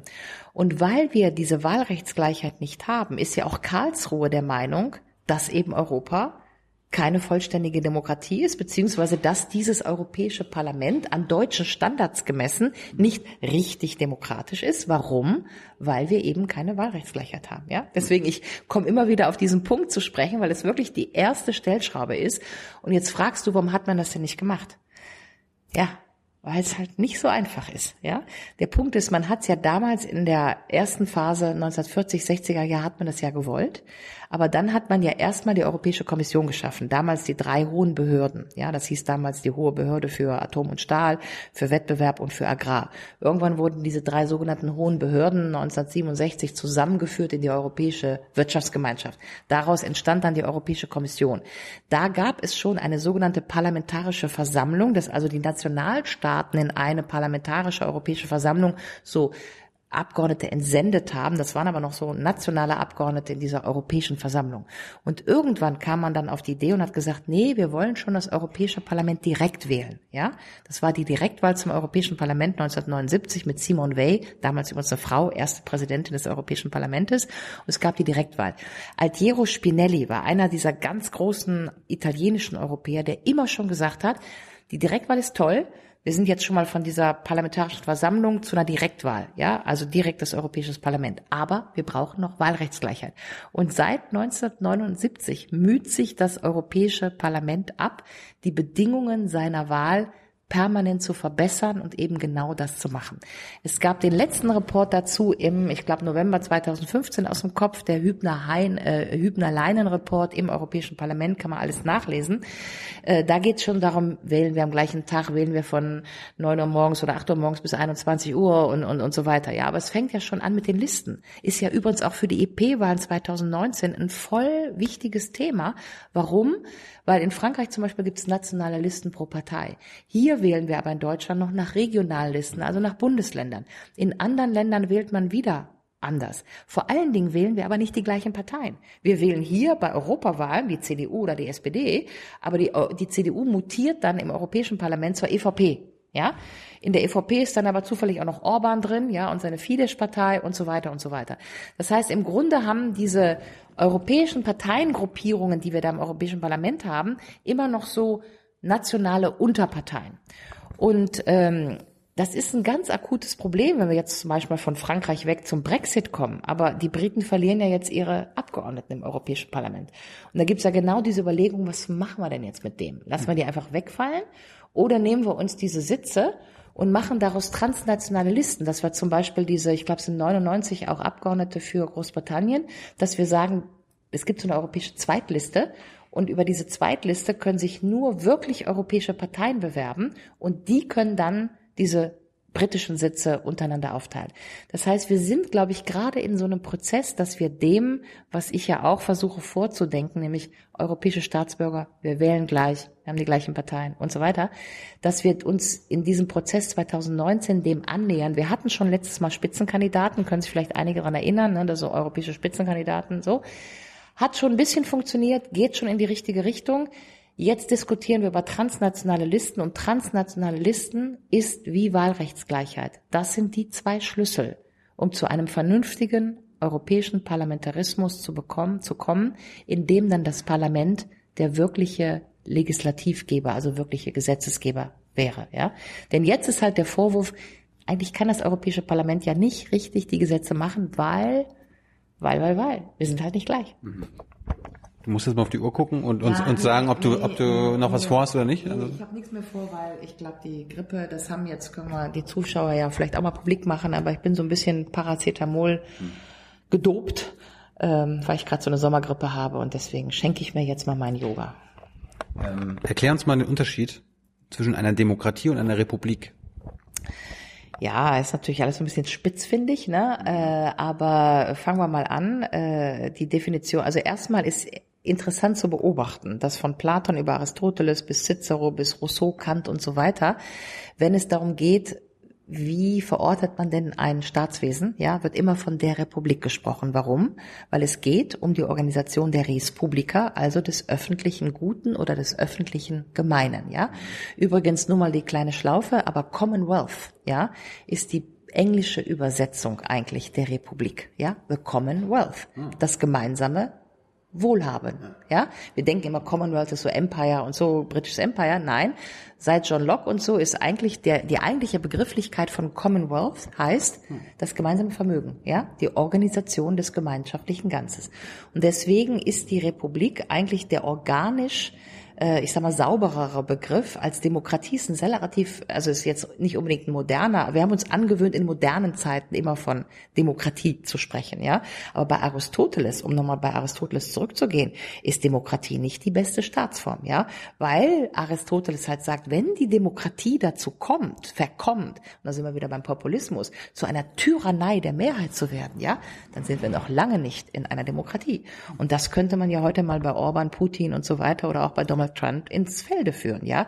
Also nur die Mehrheit, um dann zu sagen, Todesstrafe, Klimaverschmutzen und so weiter, ist halt die Frage, ist das gebunden an das gemeinschaftlich und das gesellschaftlich Gute? Vielleicht nicht. Ist es gebunden an eine Moral? Vielleicht nicht. Ja, ist es denn dann an eine, ist es denn dann eine Demokratie? Ja, also diese, ist die Demokratie mehr als die Tyrannei der Mehrheit? Hat die Mehrheit immer recht? Ist die spannendste Frage in der Demokratietheorie. Und heute haben wir ja dieses Populismusproblem zum Beispiel deswegen, weil uns die sogenannten Populisten immer mit unseren eigenen Waffen schlagen. Diese eigene Waffe ist, wir haben irgendwann mal dekretiert, Entschuldigung, äh, Demokratie ist die Mehrheit, ja, und dann hat Erdogan hat jetzt die Mehrheit, Putin hat die Mehrheit, Orban hat die Mehrheit. Was wollen wir denn gegen die sagen? Ja, wir sagen eine Menge gegen die. Ja, wir gehen einfach nochmal zu Aristoteles, gucken nochmal nach, wie Aristoteles das aufgeschrieben hat. Und Aristoteles sagt, nein, nein, die Republik, ja, organisiert das gemeinschaftliche Gute. Die Tyrannei der Mehrheit, da müssen wir nochmal genau hingucken. So. Und ähm, wenn wir uns dann nochmal angucken, wie sind wir denn zum Beispiel in der Bundesrepublik genannt, gelandet? Ja, das ist ja interessant. Wir sind ja Republik Française, Respospolita, Bundesrepublik, bevor wir Deutschland waren, ja, Bundesrepublik Deutschland, Repubblica d'Italia. Was wollen die Katalanen? Katalanische Republik. Was sind die Iren? Republik. Das heißt, die Republik ist das, was Bürger machen, wenn sie sich in ein politisches Abenteuer zusammenbegeben auf der Grundlage von gleichem Recht. Deswegen sage ich wunderbar, machen wir doch jetzt mal die Europäische Republik.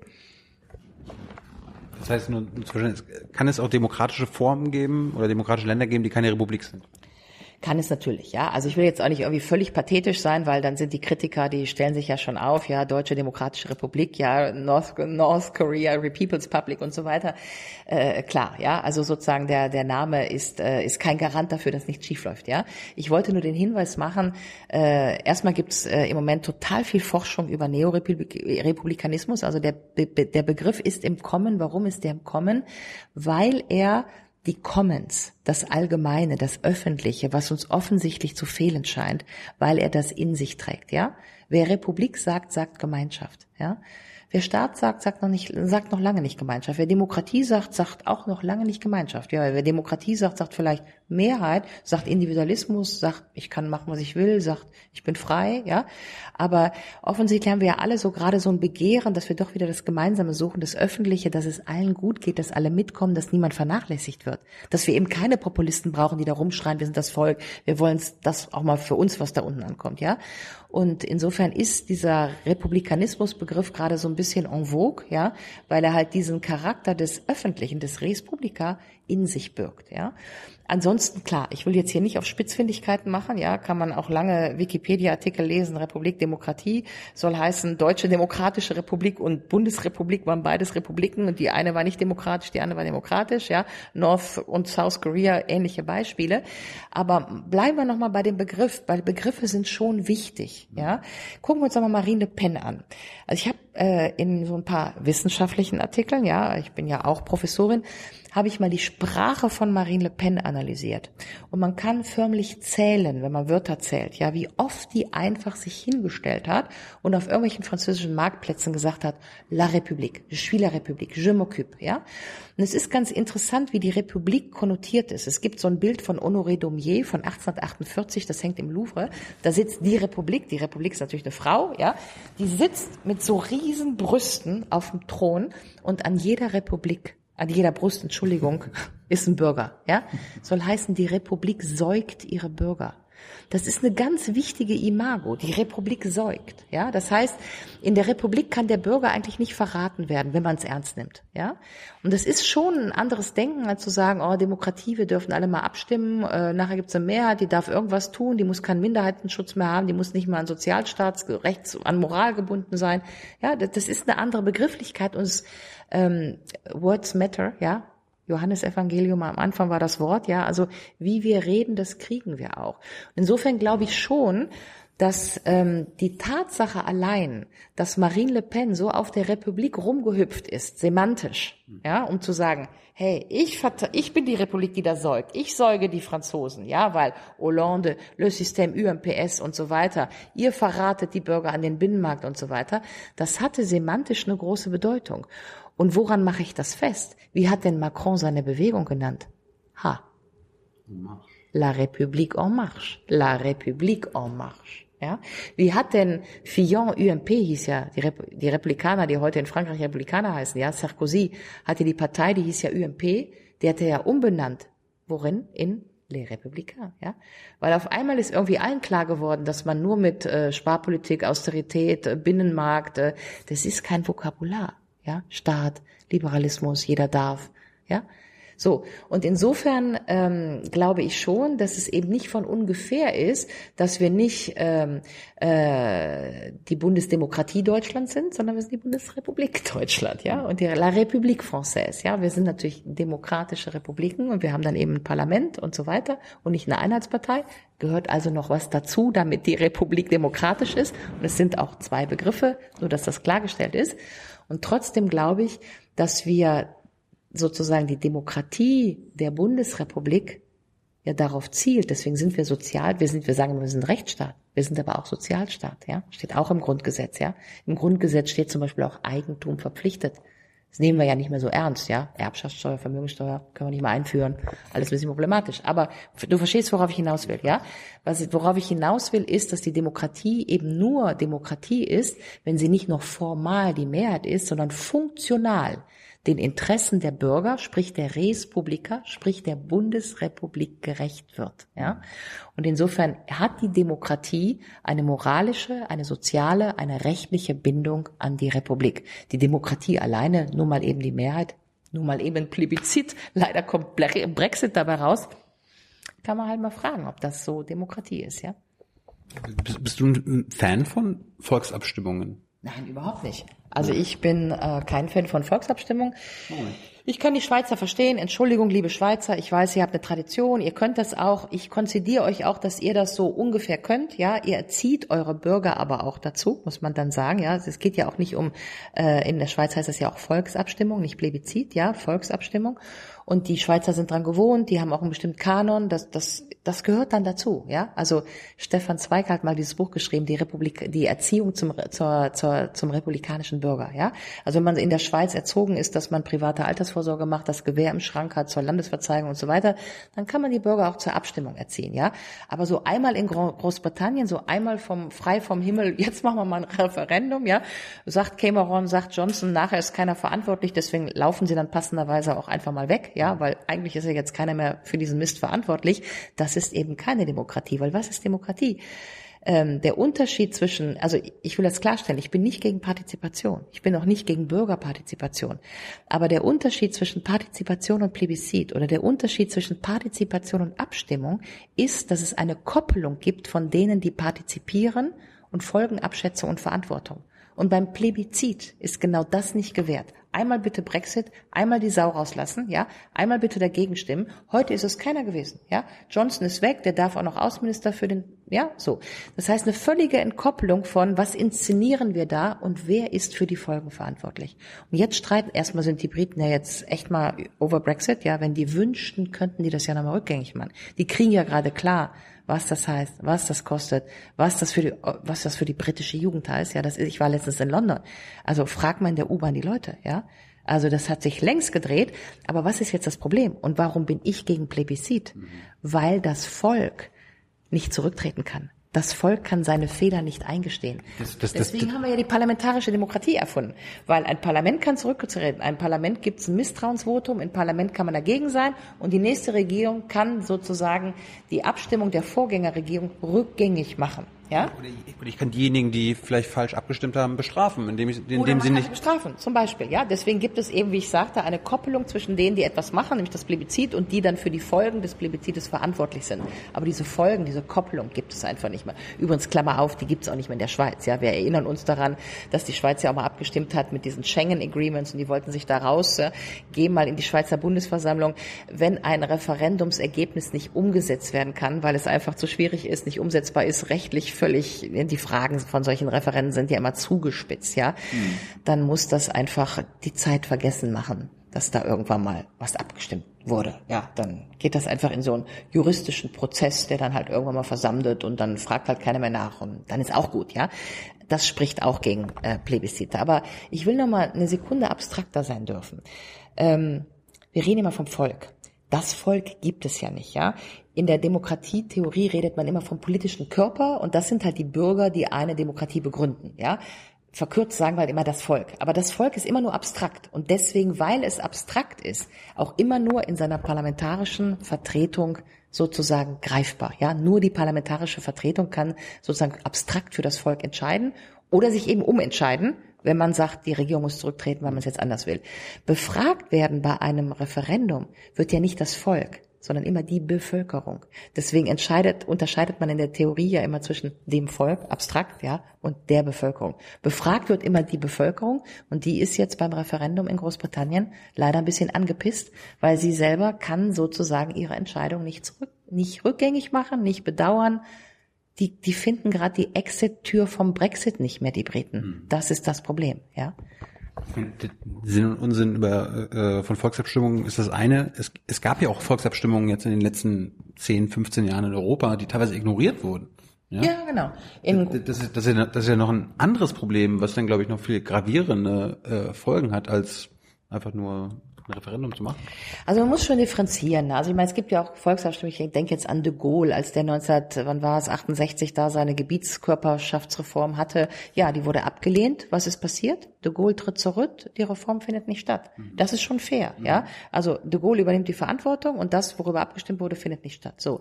Äh, bei Brexit ist das Problem, dass jetzt tatsächlich keiner dafür Verantwortung übernimmt. Und nicht nur das. Das andere Problem ist, dass den Leuten, die da mal ebenso mit Nein gestimmt vorher haben, denen war nicht klar, dass es vielleicht 100 Milliarden kostet, ja. Das ist jetzt so ein bisschen, was so sauer aufkommt, ja. Denen war einfach nicht klar die Folgeabschätzung, ja. Und äh, darunter leiden die halt jetzt. Und ähm, dass man dann aber, und das ist ja jetzt sozusagen diese Mainstream-Rhetorik, sagen muss, ah ja, the people has decided, ja, das ist halt gerade die Falle, ja. Also ich meine, äh, the people can no longer move out of it. Ja, das ist das Problem. Deswegen überlebt der Corbyn das ja auch. Ne? Der Corbyn überlegt, ja, wir sprechen jetzt heute 10. April, aber Corbyn überlegt sich offensichtlich gerade auf dem nächsten 10. August. 10, wir sind in der Schule, Entschuldigung, was habe ich gesagt? Äh, ich bin jetzt gerade jetzt mein Paracetamol. Anyway, 10. August. Aber Corbyn hat einen Parteitag im September, also die britische Labour Party. Und ich habe gehört, dass der Corbyn da noch mal gerade so ein bisschen irgendwie, hm, soll man noch mal gucken, Neuwahlen, ja? Und dass der vielleicht eine Rede halten könnte, sagen würde, wenn wir das machen, Neuwahlen, vote for me. Und wenn ihr mich wählt, dann führe ich euch Exit aus dem Brexit. Ja, also das wird, glaube ich, in Großbritannien nochmal zum Thema, weil die inzwischen erkannt haben, wenn die da raus wollen, brauchen die einfach ein anderes Parlament dafür und das wäre das Ende von Theresa May. Um ehrlich zu sein, für mich ist es echt die Hoffnung, und es ist die Hoffnung für die britische Jugend. Ja, man muss sich das mal vorstellen. Cambridge, Oxford, die Jugendlichen, die, die, der Brain Drain findet ja schon längst statt. Ja, die klugen Leute verlassen dann das Land. Also das Land wird dann filetiert. Das, die einzige Frage ist jetzt, kriegt der Frankfurter Immobilienmarkt ein bisschen was davon ab? Ja. Also das kann ja jetzt nicht die europäische Zukunftsfrage sein, ob die äh, City of Frankfurt am Brexit verdient, weil jetzt ein paar Banken irgendwie rüberkommen. Finde ich, sollte nicht die Frage sein. Wenn man jetzt dein Buch liest Ja. und äh, dir auch irgendwie bei Auftritten oder Interviews zuhört, dann nehme ich damit, nehme ich damit raus. Ich bin zum Beispiel Mecklenburger, ne, komme aus dem Bundesland Mecklenburg-Vorpommern. Also nicht aus dem Export Deutschland. Nein. Das wollen wir nur mal klarstellen, ne? ich komme aus dem Florida, Deutschland. Aus dem Flo, ja. Da, wo, da, da, wo die, da, wo die meisten Rentner Urlaub machen, Ja, ja, ja. Aber Mit der Sonne müsst ihr noch ein bisschen üben, aber sonst, okay. haben wir leider keinen Einfluss drauf. Ja, ja. So, was ich verstanden habe, ist, mein Bundesland würdest du erhalten. Ja, ich, ich, ich gehe jetzt von deiner Vision aus für Europa. Mein Bundesland Mecklenburg-Vorpommern bleibt erhalten. Hamburg bleibt erhalten. Schleswig-Holstein äh, und so weiter und so fort. Deutschland verschwindet. Der Nationalstaat, die Nation Deutschland verschwindet und wir behalten einfach die 16 Bundesländer. Äh, ich weiß nicht, ob Frankreich haben die Bundesländer. Die, ja? Regionen. Genau. Frankreich verschwindet auch, die Regionen bleiben. Genau, das in allen anderen Ländern.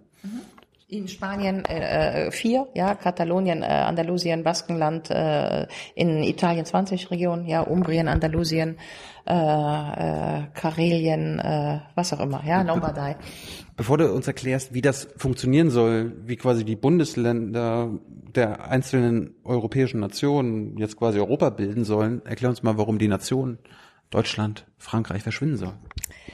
Also erstmal sage ich dir als Mecklenburg-Vorpommern, wir können auch darüber di- diskutieren, willst du Pommern, willst du Mecklenburg, ja? Also Mecklenburg. So, Meck Mecklenburg, Pommern weg, ja, so wie Bayern und Franken, Franken raus. So, gut. Also Scherz beiseite. Ähm, was ich damit möchte, das macht den Leuten ja immer so Angst. Holala, meine Nation ist weg, ja? Äh, da kommen ja auch immer die, die dummen Fragen, was machen wir mit der Fußballnationalmannschaft, ja? Sag ich, wunderbar, kommen die nicht alle von Bayern, München, Borussia und so weiter, werden die nicht irgendwie für diesen Termin einfach mal zusammengestellt auf einen Platz und sind ansonsten auch nicht so richtig existent, aber gut. Schieb- Wir, wir können ja Nationalmannschaft ja, Europa machen. Genau. Schieben wir mal den Fußball weg. äh, So, trotzdem, wo ist denn die belgische Nation? Ja, also die Nationalmannschaft Belgiens gibt's auch nur zu dem Tag von der Fußball-WM. Anyway. Und, und es gibt zum Beispiel, äh, Großbritannien ist ein Land in der EU, Und aber spielen jetzt in der Champions League mit Wales und mit Scotland. Ganz genau. So. die Nationalmannschaften sind England, Schottland, Wales. Danke für die klugen Fragen. Da sind wir nämlich genau beim Punkt, what is a nation? Ja? So, what is a nation? Bitte. Darauf gibt's viele Antworten, aber als erstes ist mal die Antwort, a nation is a construct. Es ist das, was dir erzählt wird, das ist das, was du glaubst, weil du gerade in diese Nation hineingeboren wirst, glaubst, sie war schon immer da. So stimmt aber nicht, ja. Also jetzt mal auf Deutschland bezogen, sind wir in den letzten 200 Jahren munter durch sieben nationale Verfassungen gewandert. Ja, wir waren erst Heiliges Reich Deutscher Nation, dann wurden wir Deutscher Bund, dann wurden wir Deutscher Reich, dann wurden wir Weim, dann wurden wir Weimar, dann wurden wir Hitler, dann wurden wir geteiltes Deutschland, dann wurden wir einheitliches Deutschland. So, 200 Jahre, puh, ja, so. Also vor 150 Jahren waren wir erstmal Hessen, Sachsen und so weiter, kam irgendwann Bismarck, Krieg, ja, und dann obendrauf Reichseinigung, Reichsgründung, obendrauf einheitliche deutsche Sozialversicherung. Und da wurden wir zu Deutschen gemacht. Wie wurden wir zu Deutschen gemacht? Eben habe ich schon gesagt, 1867, erste gleiche Geimer und freie Wahl. Und das zweite, Norddeutscher Bund. Und das zweite, äh, allgemeine deutsche Sozialversicherung. Das war sozusagen, damit hat Bismarck sich das Reich gekauft. Ich habe mir letztens mal eine Dissertation angeguckt, ganz spannend. Ja, wir glauben ja heute, wir sind immer so gleich, Deutschland, die Prinzen, ne? Deutschland ist da, wo Gott die Erde geküsst hat und so. Wunderbar. Nein, es war nicht so. Gott hat die Erde nicht geküsst, da ist auch heute nicht Deutschland und so weiter, sondern wir waren... War Allah, okay? Wer auch immer es war, ja. ja. Ähm, wir waren also, wie gesagt, Hessen, Sachsen und so weiter. Bismarck macht die Sozialversicherung. Und was war da los im Reichstag, ja? Man darf sich doch nicht vorstellen, dass damals die Hessen bereit gewesen wären, mit den Saarländern, Bayern, Pfälzern gleich behandelt sein zu wollen, ja. Mhm. Es gab ein Riesengetose im Reichstag, ja. Äh, nein, um Gottes Willen, wir müssen es ausdifferenzieren.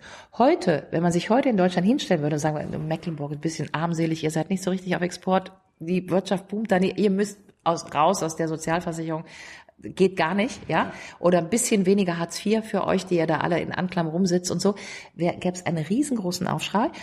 Was heißt das? Es heißt im Grunde, dass eine Sozialversicherung ist, um genau das zu machen, was ein politisches Projekt begründet, nämlich die Gleichheit der Bürger. Man bezahlt für die Gleichheit der Bürger, auch wenn es ein bisschen was kostet, diese Unterschiede auszubalancieren, weil man einfach will, dass die Bürger gleich sind vor dem Recht, damit es in einer politischen Einheit funktionieren kann.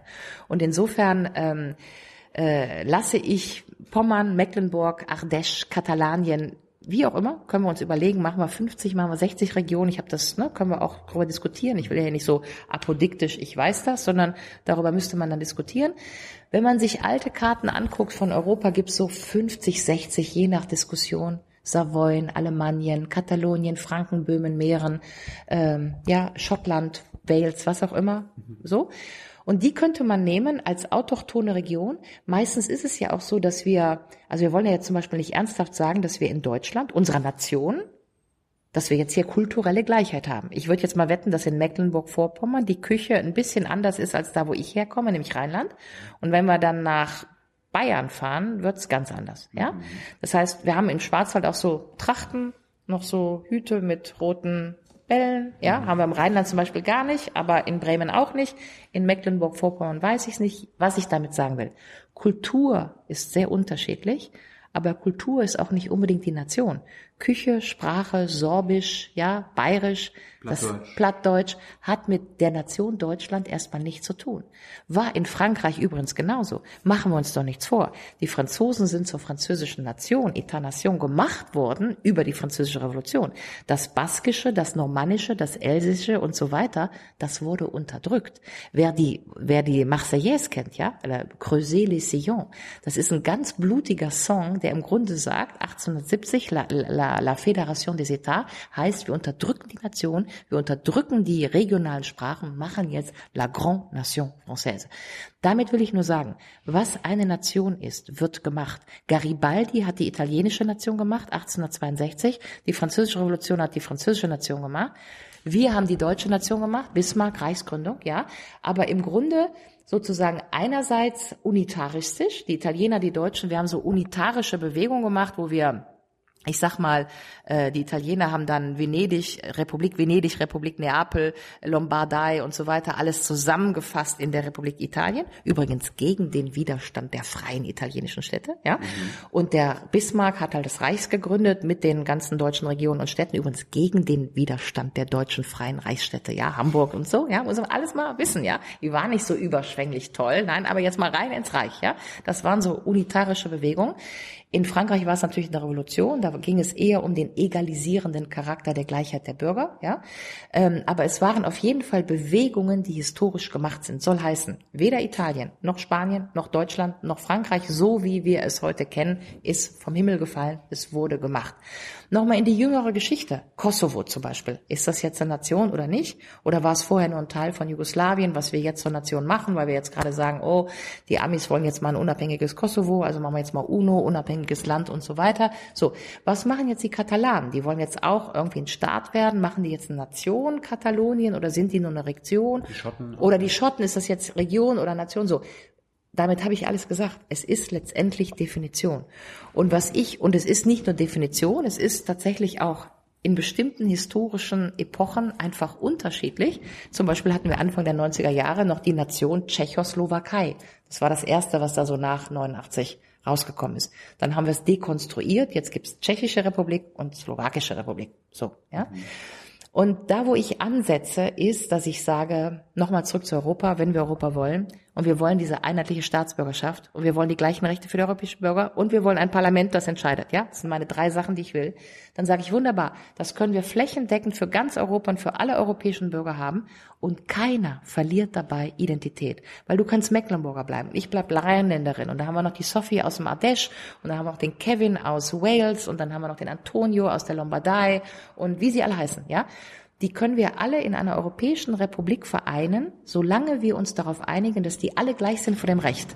Und sie können kulturell und sprachlich trotzdem unterschiedlich sein, so wie wir heute in der Bundesrepublik zwischen Bayern und Mecklenburg und Rheinland kulturell unterschiedlich sind und als Bundesbürger trotzdem gleich. Du und ich sind gleich. Warum? weil wir als Bundesbürger diesen Bundestag wählen nach gleichen Rechten, weil wir am Ende des Tages, wenn dir was schief geht, wenn mir was schief geht, kriegen wir Hartz IV obwohl ich was mehr kriegen müsste, weil Düsseldorf ist teurer als Rügen oder wo du herkommst, da aus Mecklenburg, mhm. ja, verstehst du? Aber wir puffern diese ein, das, nein, wir sind als Bürger gleich, also kriegen wir das Gleiche. Ist dein Pech, dass du da wohnst? Ne? Ja, genau, ist mein Pech, dass ich da wohne. Ich kriege dafür vom Arbeitsamt ein bisschen höheres Wohngeld und so, das mhm. ist der indirekte Puffer.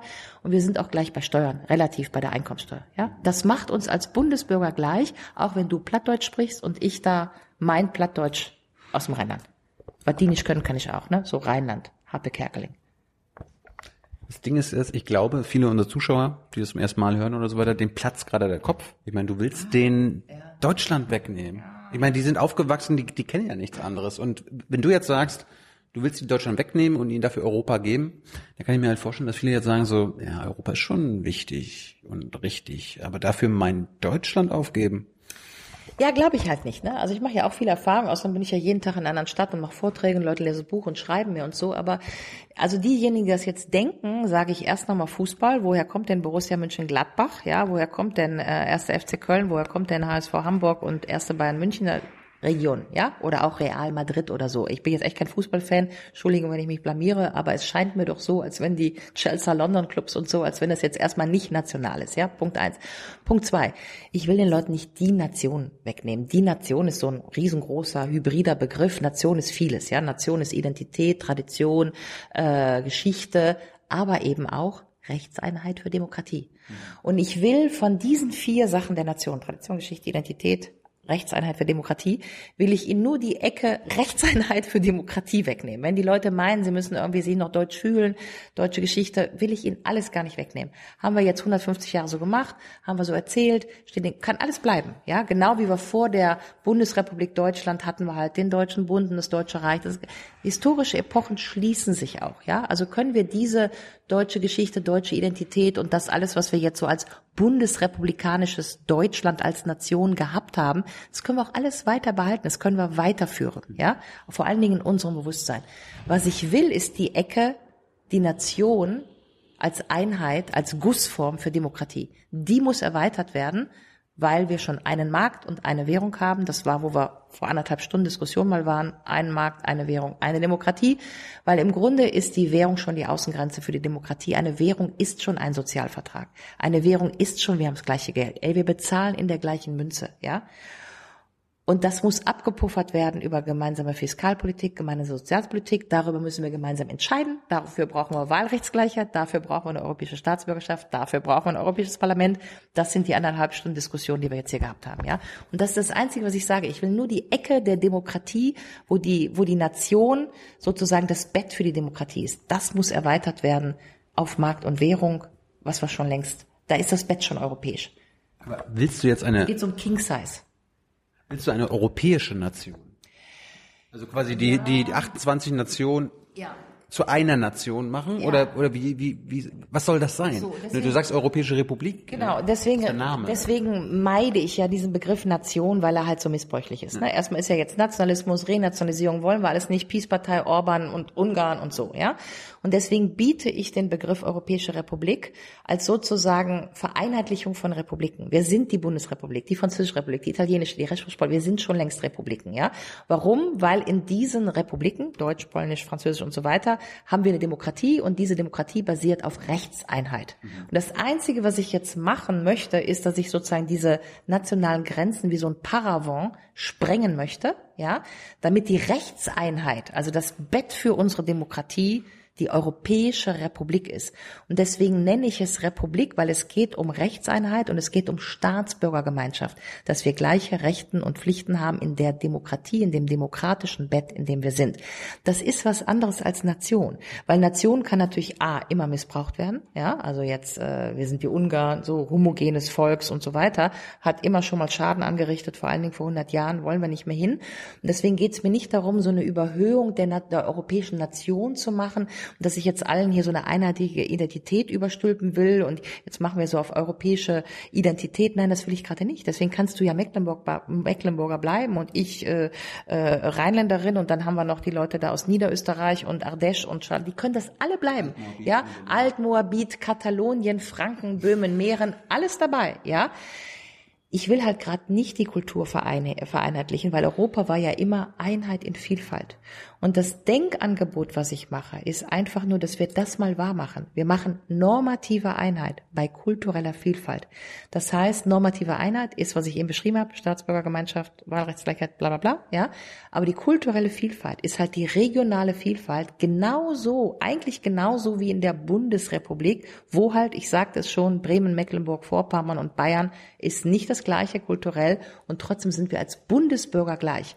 Und diese Erweiterung der allgemeinen politischen Gleichheit heißt es, der allgemeine politische Gleichheitsgrundsatz, den zu erweitern in ein europäisches Bett, damit machen wir das Bett für eine europäische Demokratie, damit diese europäische Demokratie, wie so, ne, wenn so Mütter ihre Kinder betten und dann das Bettlaken so um den Körper der Kinder nochmal so wickeln, ja, damit das Bett der europäischen Demokratie um den Markt und um die Währung kommt. Und damit wir uns nicht mehr innerhalb des gleichen Marktes und innerhalb der gleichen Währung wie jetzt in der EU zanken, race to the bottom, Duracell-Kaninchen, Deutschen sind die Besten, Griechen sind faul, damit das mal aufhört. Wir sind als Bürger gleich, machen wir eine Demokratie. Und ob du jetzt Athen, Mecklenburg und so weiter, kannst du dir aussuchen, ist dein eigenes Privatvergnügen, kannst auch wieder Sorbisch sprechen und Baskisch, also Sprachenvielfalt, das kriegen wir bestimmt auch organisiert. Ich sag mal Indien, ja, 29 Sprachen, 17 unterschiedliche Schriftsprachen, bist schon mal in Indien gewesen, also von Mumbai bis Kerala, da ist ja noch nicht mal das, was die schreiben, identisch, ja. Eine Demokratie, one person, one vote, da sage ich ganz entspannt, was die Inder können, das können wir auch. Und zum Schluss erklär uns nochmal, du hast, du machst ja Vorschläge. Du machst, äh, wie, wie soll das denn aussehen? Also denn, wenn wir dann Parlament haben zum Beispiel, oder wie, wie soll die Regierungsform aussehen? Ja. Also gibt es dann so ein, so ein wie, wie bei den Amis, so ein Senat? Ja, genau. Also so wenn wir jetzt hier schon eine Kamera haben, kann man es ja vielleicht in die Kamera halten, dann ist das ja ein bisschen einfacher. Ich glaube, ich habe dieses ist aufgemalt? Ja, ich habe das in dem Buch, hab ich das aufgemalt, ganz plakativ. Ich wollte es echt so easy, ne? Also ähm, es sind noch andere Karten drin, die von Interesse sind, aber sparen wir uns das mal. Jetzt suche ich meine eigene Karte, ist trotzdem wichtig. Es macht, dies, macht die Sache so einfach. Wo ist es denn? Es muss ja hier irgendwie sein. Mein schönes, hier ist es. Hier ist es. Genau. So, genau. So würde das dann aussehen, ja? Also wir sind dann so unten, die europäischen Bürger, 500 Millionen, 510, ja? Dann wählen wir erstmal den europäischen Präsidenten direkt. Warum? Weil das ein Identifik identitätsstiftender Faktor ist. Ja, so von Finnland runter bis Portugal bis Griechenland einmal mal sagen, willst du den rechten, den linken, den Was willst du denn jetzt? Ja? Politics tops nation. Ist ein sehr verbindendes Element. Ne? Frankreich so. Ähm, würde uns auch dazu äh, verpflichten, dass wir halt äh, Transnationalisten haben. Also nicht mehr äh, Les Républicains in Frankreich und die CDU in Deutschland und so weiter, sondern nein, ja, Rechte, europäische Rechte, Linke und so weiter. So, wer stellt den Präsidenten? Würde uns auch dran gewöhnen, dass ja vielleicht ein Finne uns am besten vertritt. Kann ja sein, ja. So. Ähm, dann haben wir die europäischen Regionen, habe ich drüber gesprochen, einigen uns drauf, dass wir 50, 60 sowas haben, ja. Hauptsache Mecklenburg. Hauptsache Mecklenburg, aber die Hauptsache Rheinland, ja. so. Ähm, dann schicken wir zwei Senatoren pro Region in einen europäischen Senat. Also ein bisschen amerikanisch. Der Unterschied zu heute, zur Bundesrepublik zumindestens ist, oder auch zur französischen äh, Senat, ist, dass die Senat, also die, Bund, die Ministerpräsidenten in Deutschland äh, sind ja die Vertreter in der zweiten Kammer, also im, im, im Bundesrat in Deutschland, ja, während im Amerika sind die Gouverneure nicht die Senatoren. Ja, soll heißen, Alaska, wie sie alle heißen, Idaho, äh, Alabama, haben Gouverneur und zwei Senatoren. Die zwei Senatoren vertreten die Region Amerik Amerikas im amerikanischen Senat oder im amerikanischen Kongress als Senatoren. Aber die Region ist über den Governor, Schwarzenegger, ja, Kalifornien, ziemlich unabhängig. Und mit diesem Diskurs möchte ich eigentlich genau das bedienen, was mir scheint, das Verlangen von ganz vielen ist. Die meisten Leute wollen so ihre Identität, aber droben drüber nochmal so ein europäisches Dach.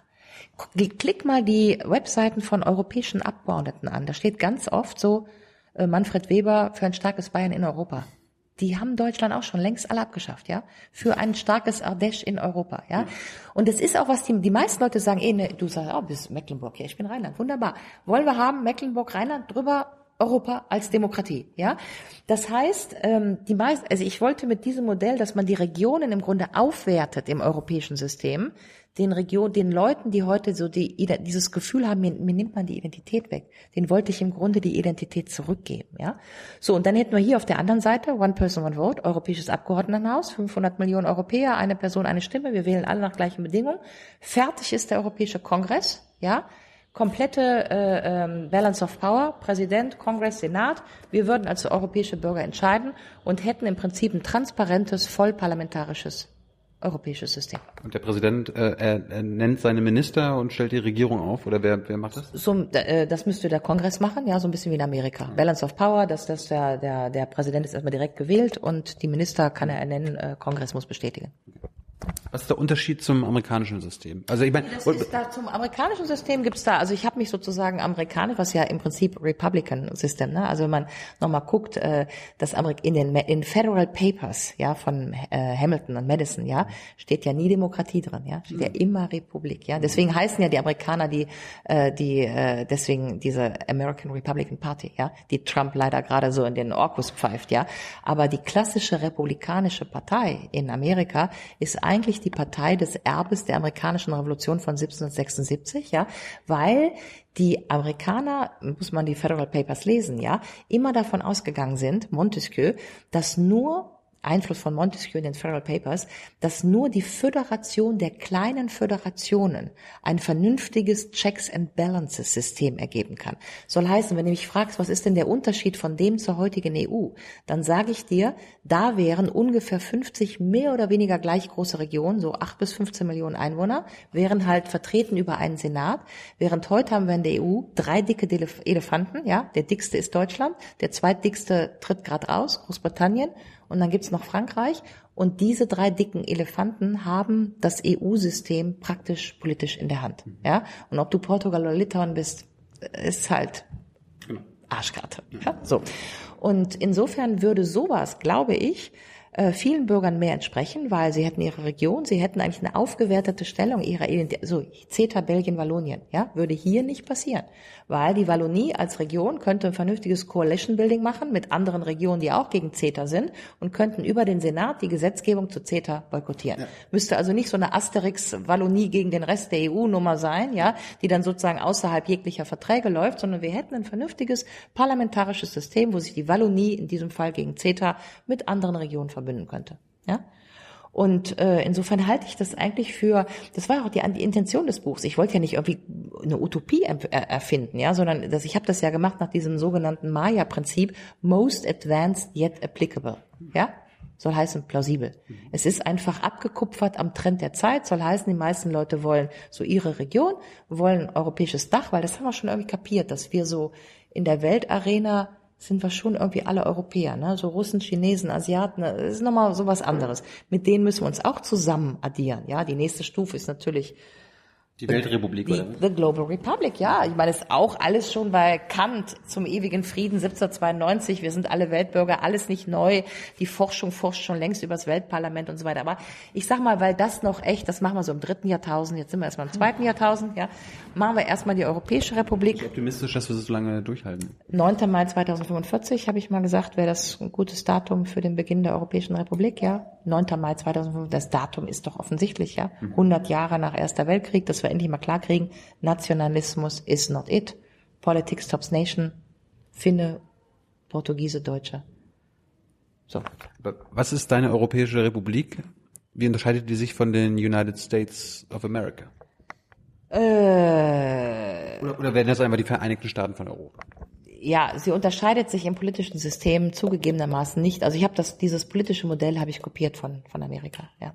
Aber wollte halt nochmal betonen, dass dieses amerikanische Modell entwachsen ist aus den Federalist Papers, in denen es immer darum geht, wie schaffen wir ein politisches System, das dem Gemeinwohl, dem der Republic dient. Und die Federalists halt damals gesagt haben, wir föderieren kleine Einheiten und wir machen ein System mit Checks and Balances, ja. Und kann man nur die Hoffnung formulieren, dass das heute äh, hält. Das ist ja sozusagen auch gerade das, wo ich sag mal äh, Trump sich gerade dran abarbeitet, ja, dass es eben Checks and Balances gibt und dass es unabhängige Richterinstitutionen und so weiter gibt, die gerade noch versuchen, ähm, sozusagen die Trump-Welle einzudämmen, ja, dass wir andere Faktoren im politischen System haben und der nicht alles wegrocken kann. Hoffen wir es mal. Und letzte Frage. Äh, das heißt, so eine Bundestagswahl gäbe es denn nicht mehr? Oder also, äh, dass wir noch einen Kanzler hätten oder eine Kanzlerin, Merkel bis 2045 oder so weiter, sowas wäre denn in deiner Europäischen Republik nicht mehr da. Ja, aber Macron auch nicht mehr und Theresa May auch nicht mehr. Und, Aber es gäbe in Mecklenburg, wenn meine Region bleibt, Ja, äh, starken Gouverneur, ja, kannst du gleich Gouverneur werden von Mecklenburg, hast ja dann so Social Media und so, kannst dich gleich zur, als zur Wahl stellen, bist du Schwarzenegger von Mecklenburg und dann hast du Mecklenburg erstmal unter Kontrolle und kannst über den Senat der Europäischen Republik dann politischen Einfluss für Mecklenburg äh, sozusagen dann erwerben. Aber nein, ich, kann, ich kann auch Präsident werden. Du, Warum? du kannst natürlich dann, wenn du ein to- toller Gouverneur bist, ja, und dich schon mal in Mecklenburg sozusagen bewiesen hast, natürlich auch Präsidentschaftswahlen Europäische Republik, gleich mal antreten. Viel Glück, ja, ich, ich wäre dabei. Aber ähm, in der Tat, wenn man das jetzt so will, ich meine, das, da, da, da, das ist natürlich, das klingt für die meisten Deutschen wieder, ah, sie nehmen mir meinen Kanzler weg. Nein, diese Kanzleramtswahl würde es dann nicht mehr geben, aber die französische Präsidentschaftswahl auch nicht mehr und die italienische Wahlen auch nicht mehr und von der Bellenhofer in Österreich eben auch nicht mehr. Ja. Und alle vier Jahre oder alle fünf Jahre? Wie, wie, wie hältst du es da? Wahrscheinlich fünf Jahre, würde ich mal sagen. Ich will aber jetzt auch nicht so dastehen und sagen, ich habe mir das alles bis zum Ende ausgedacht. Was ich wollte, und das ist die Utopie, die Utopie ist den ersten Schritt gehen. Und die Utopie ist, sich das Recht herauszunehmen, in Zeiten der Krise die Dinge neu zu denken, ja. Und das ist for discussion, das ist ein Denkangebot, weil Hannah Arendt immer gesagt hat, denken ohne Geländer. Und was ich mit dem Buch wollte, ist, dass wir dieses EU-Geländer mal wegmachen und sagen, hey, ich glaube, so grosso modo wollen hier auf diesem Kontinent noch 70 Prozent aller Leute Europa, ja, jenseits der 30 Prozent Populisten. Wie mobilisieren wir diese Mehrheit von 70 Prozent für ein Europa, das funktioniert, so dass wir keine Populisten mehr haben, weil die nicht dagegen krakeelen müssen, weil dieses Europa einfach funktioniert und nicht mehr te- technokratisch ist. Das war das Begehren dieses Buches und das zentrale Argument ist Wahlrechtsgleichheit, allgemeiner politischer Gleichheitsgrundsatz, Staatsbürgergemeinschaft, wir sind Gleichheitsbürger. Und da mal hinzugehen, zu sagen, dafür können wir erste Schritte machen, so eins, zwei, drei, wir fangen einfach mal an zu laufen, ja, IBAN-Nummer, gemeinsame Steuernummer, so, dann kommen wir da auch irgendwann mal hin mein, meine Intention war nicht, alles bis ganz zu Ende zu denken und alles apodiktisch zu entscheiden. So muss es sein. Da können viele Leute mitreden und diskutieren. Das passiert ja. Also glaubst du, wie viele? Ich bin echt fast jeden Tag in einer anderen Stadt und mache Diskussionen mit Bürgern, ja. Bin jetzt in Davos auf dem World Economic Forum mit der Republik. Ja, es ist ja nicht mehr Utopie. Die Neos in Österreich haben die Republik ins Wahlprogramm aufgenommen. Die Piraten übrigens auch. Die Piratenpartei Wahlprogramm für die Bundestagswahl 14.3 wir sind für die Europäische Republik. Also es ist längst von der Utopie raus in einen realpolitischen Raum gekommen. Und darauf bin ich eigentlich auch stolz, weil das wollte ich machen. Ich wollte so einen Denkanstoß geben, dass wir Europa tatsächlich anders denken können. Und mein Bemühen ist, wenn wir das anders denken können. ne, Ich mache ganz viel Yoga. Okay, jetzt war ich gerade nicht beim Yoga, aber Thoughts become Words, become Action, become Reality. Wir machen Realität. Und wenn wir Europa anders denken und dann Mehrheiten dafür generieren, dass wir Europa anders wollen, vor allen Dingen junge Leute, ja. Ich habe das Buch echt geschrieben für eigentlich meine Söhne, denen habe ich ja auch gewidmet, ja, weil ich dachte, es kann nicht sein, dass ich so Jahrgang 64 diesen Kontinent in diesem Zustand hinterlasse. Das muss echt eine andere Generation nochmal ganz anders aufziehen, nochmal zurück zu den Ursprüngen, ja, was wollten die Leute damals und dann nochmal nach vorne, ein Markt, eine Währung, eine Demokratie. Insofern, wie das im Detail ist, fünf Jahre, vier Jahre, Mecklenburg oder Vorpommern, hey, das setzen wir auf die Zeitschiene, Mecklenburg. Das setzen wir auf die Zeitschiene. Aber machen wir mal die ersten wichtigen Schritte Wahlrechtsgleichheit. Ja, damit können wir nämlich 2019 anfangen bei den europäischen Parlamentswahlen. Und so langsam wird es ja auch in Europa eng. Anzunehmen, dass alles so bleibt, wie es ist und dass alles stabil ist, das stimmt nicht. Ich glaube, es wird ruckelig auf diesem Kontinent, wenn wir nicht endlich unseren, Entschuldigung, Popo hochkriegen für Europa. Und dafür habe ich das Buch geschrieben. Ulrike, schönes Schlusswort. Titel noch sehen. Titel. Ach so, so viel über das Buch. Ich, ich, ich hätte es ja auch nochmal äh, reingehalten. Ulrike, danke, danke für, für deine Zeit. Das ist das Buch hier. Ähm, wurde doch länger als geplant, aber ja, es ist sorry, ich und mich auch immer so fest, kein kein ja, kein ja. Ding. Und ich meine, wir, haben, wir haben jetzt trotzdem noch wahrscheinlich viele viele Zuschauer, denen zwischendurch der Kopf geplatzt ist oder die nicht mitgekommen sind. Einfach ein Tipp: Lest das Buch oder guckt euch das Interview einfach nochmal an.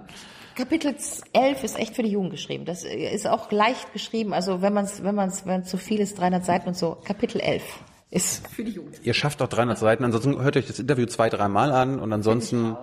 Die sind doch kluge Leute, oder? Also ich finde immer dieses Runtertalken, ja, dass die Leute irgendwie nichts lesen können, kein Interesse haben, finde ich totalen Bullshit, ja. Die Leute sind total klug. Ich finde die Jugend aufgeweckter als viele dieser alten Herren, die da immer ihre O-Töne zu Europa absondern, ja. Ich habe so krass gute Diskussionen mit jungen Leuten. Ich war letztens in Rostock, die wohnen alle schon, die wollen alle diese Postkarten haben, die wohnen alle schon in der Europäischen Republik, ja. So nach dem Motto, in dem Europa möchte ich auch gern wohnen. Da sage ich ja, wenn wir das wollen, dann müssen wir das machen. Punkt. Wir können es ja so machen, wir reden irgendwann nochmal und die Leute können, wenn sie Fragen an dich haben, zu deinen, zu deinen ganzen Ideen, einfach unter dieses Video eure Fragen posten und die merke ich mir dann fürs nächste Mal und dann sehen wir uns in, in einem halben Jahr nochmal. Ja, dann sage ich jetzt auch nochmal dazu, bevor dann einer noch auf die Idee kommt, mir irgendwie so drei Seiten E-Mail zu schreiben und so. Also das ist, ich finde das echt total nett, ja, es rührt mich auch.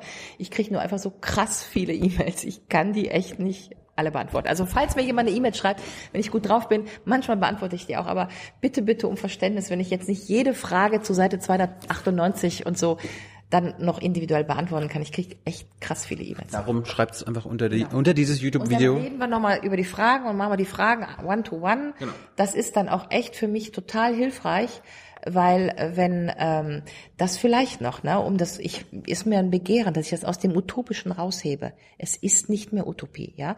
Ganz konkret machen jetzt Juncker fünf Pläne zur Zukunft der Europäischen Union hat die ganzen Regionen gefragt, Hessen, Baden-Württemberg, wie die das kommentieren, diese fünf Pläne, ja.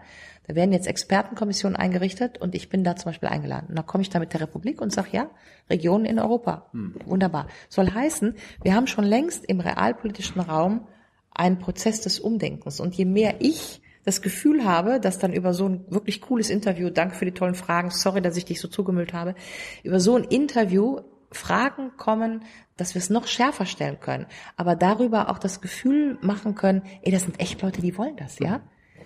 Desto größer geht man durch die Tür und sagt so, wenn die das alle wollen, machen wir das auch. Das ist Politik. Wenn die das wollen, machen wir das.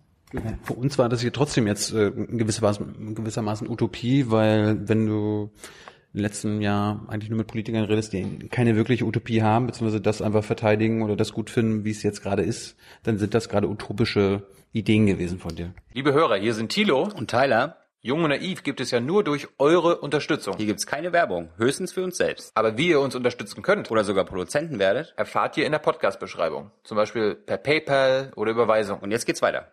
Ich weiß, das ist eigentlich, ja. sind, sind keine Utopien, aber im jungen Naiv-Kontext ist das hier schon ziemlich utopisch. Ja, ich habe auch so äh, D-Radio Wissen und so, so Vorträge dazu gehalten, auch für junge Leute und so. Ich glaube, es ist gar nicht so utopisch. Ich glaube, die jungen Leute können sich da wahnsinnig gut reindenken, die sind da schon längst, ja. Da muss man ihnen, so. darum muss man da Zeit, sich Zeit nehmen und das nicht in zehn Minuten mal abklären, naja, hier, so, die Büro hat da eine Idee, sondern erstmal, äh, also ich sag mal, äh, äh, Galileo hatte auch eine gute Idee, nämlich dass die Erde sich dreht, ja, zum Beispiel.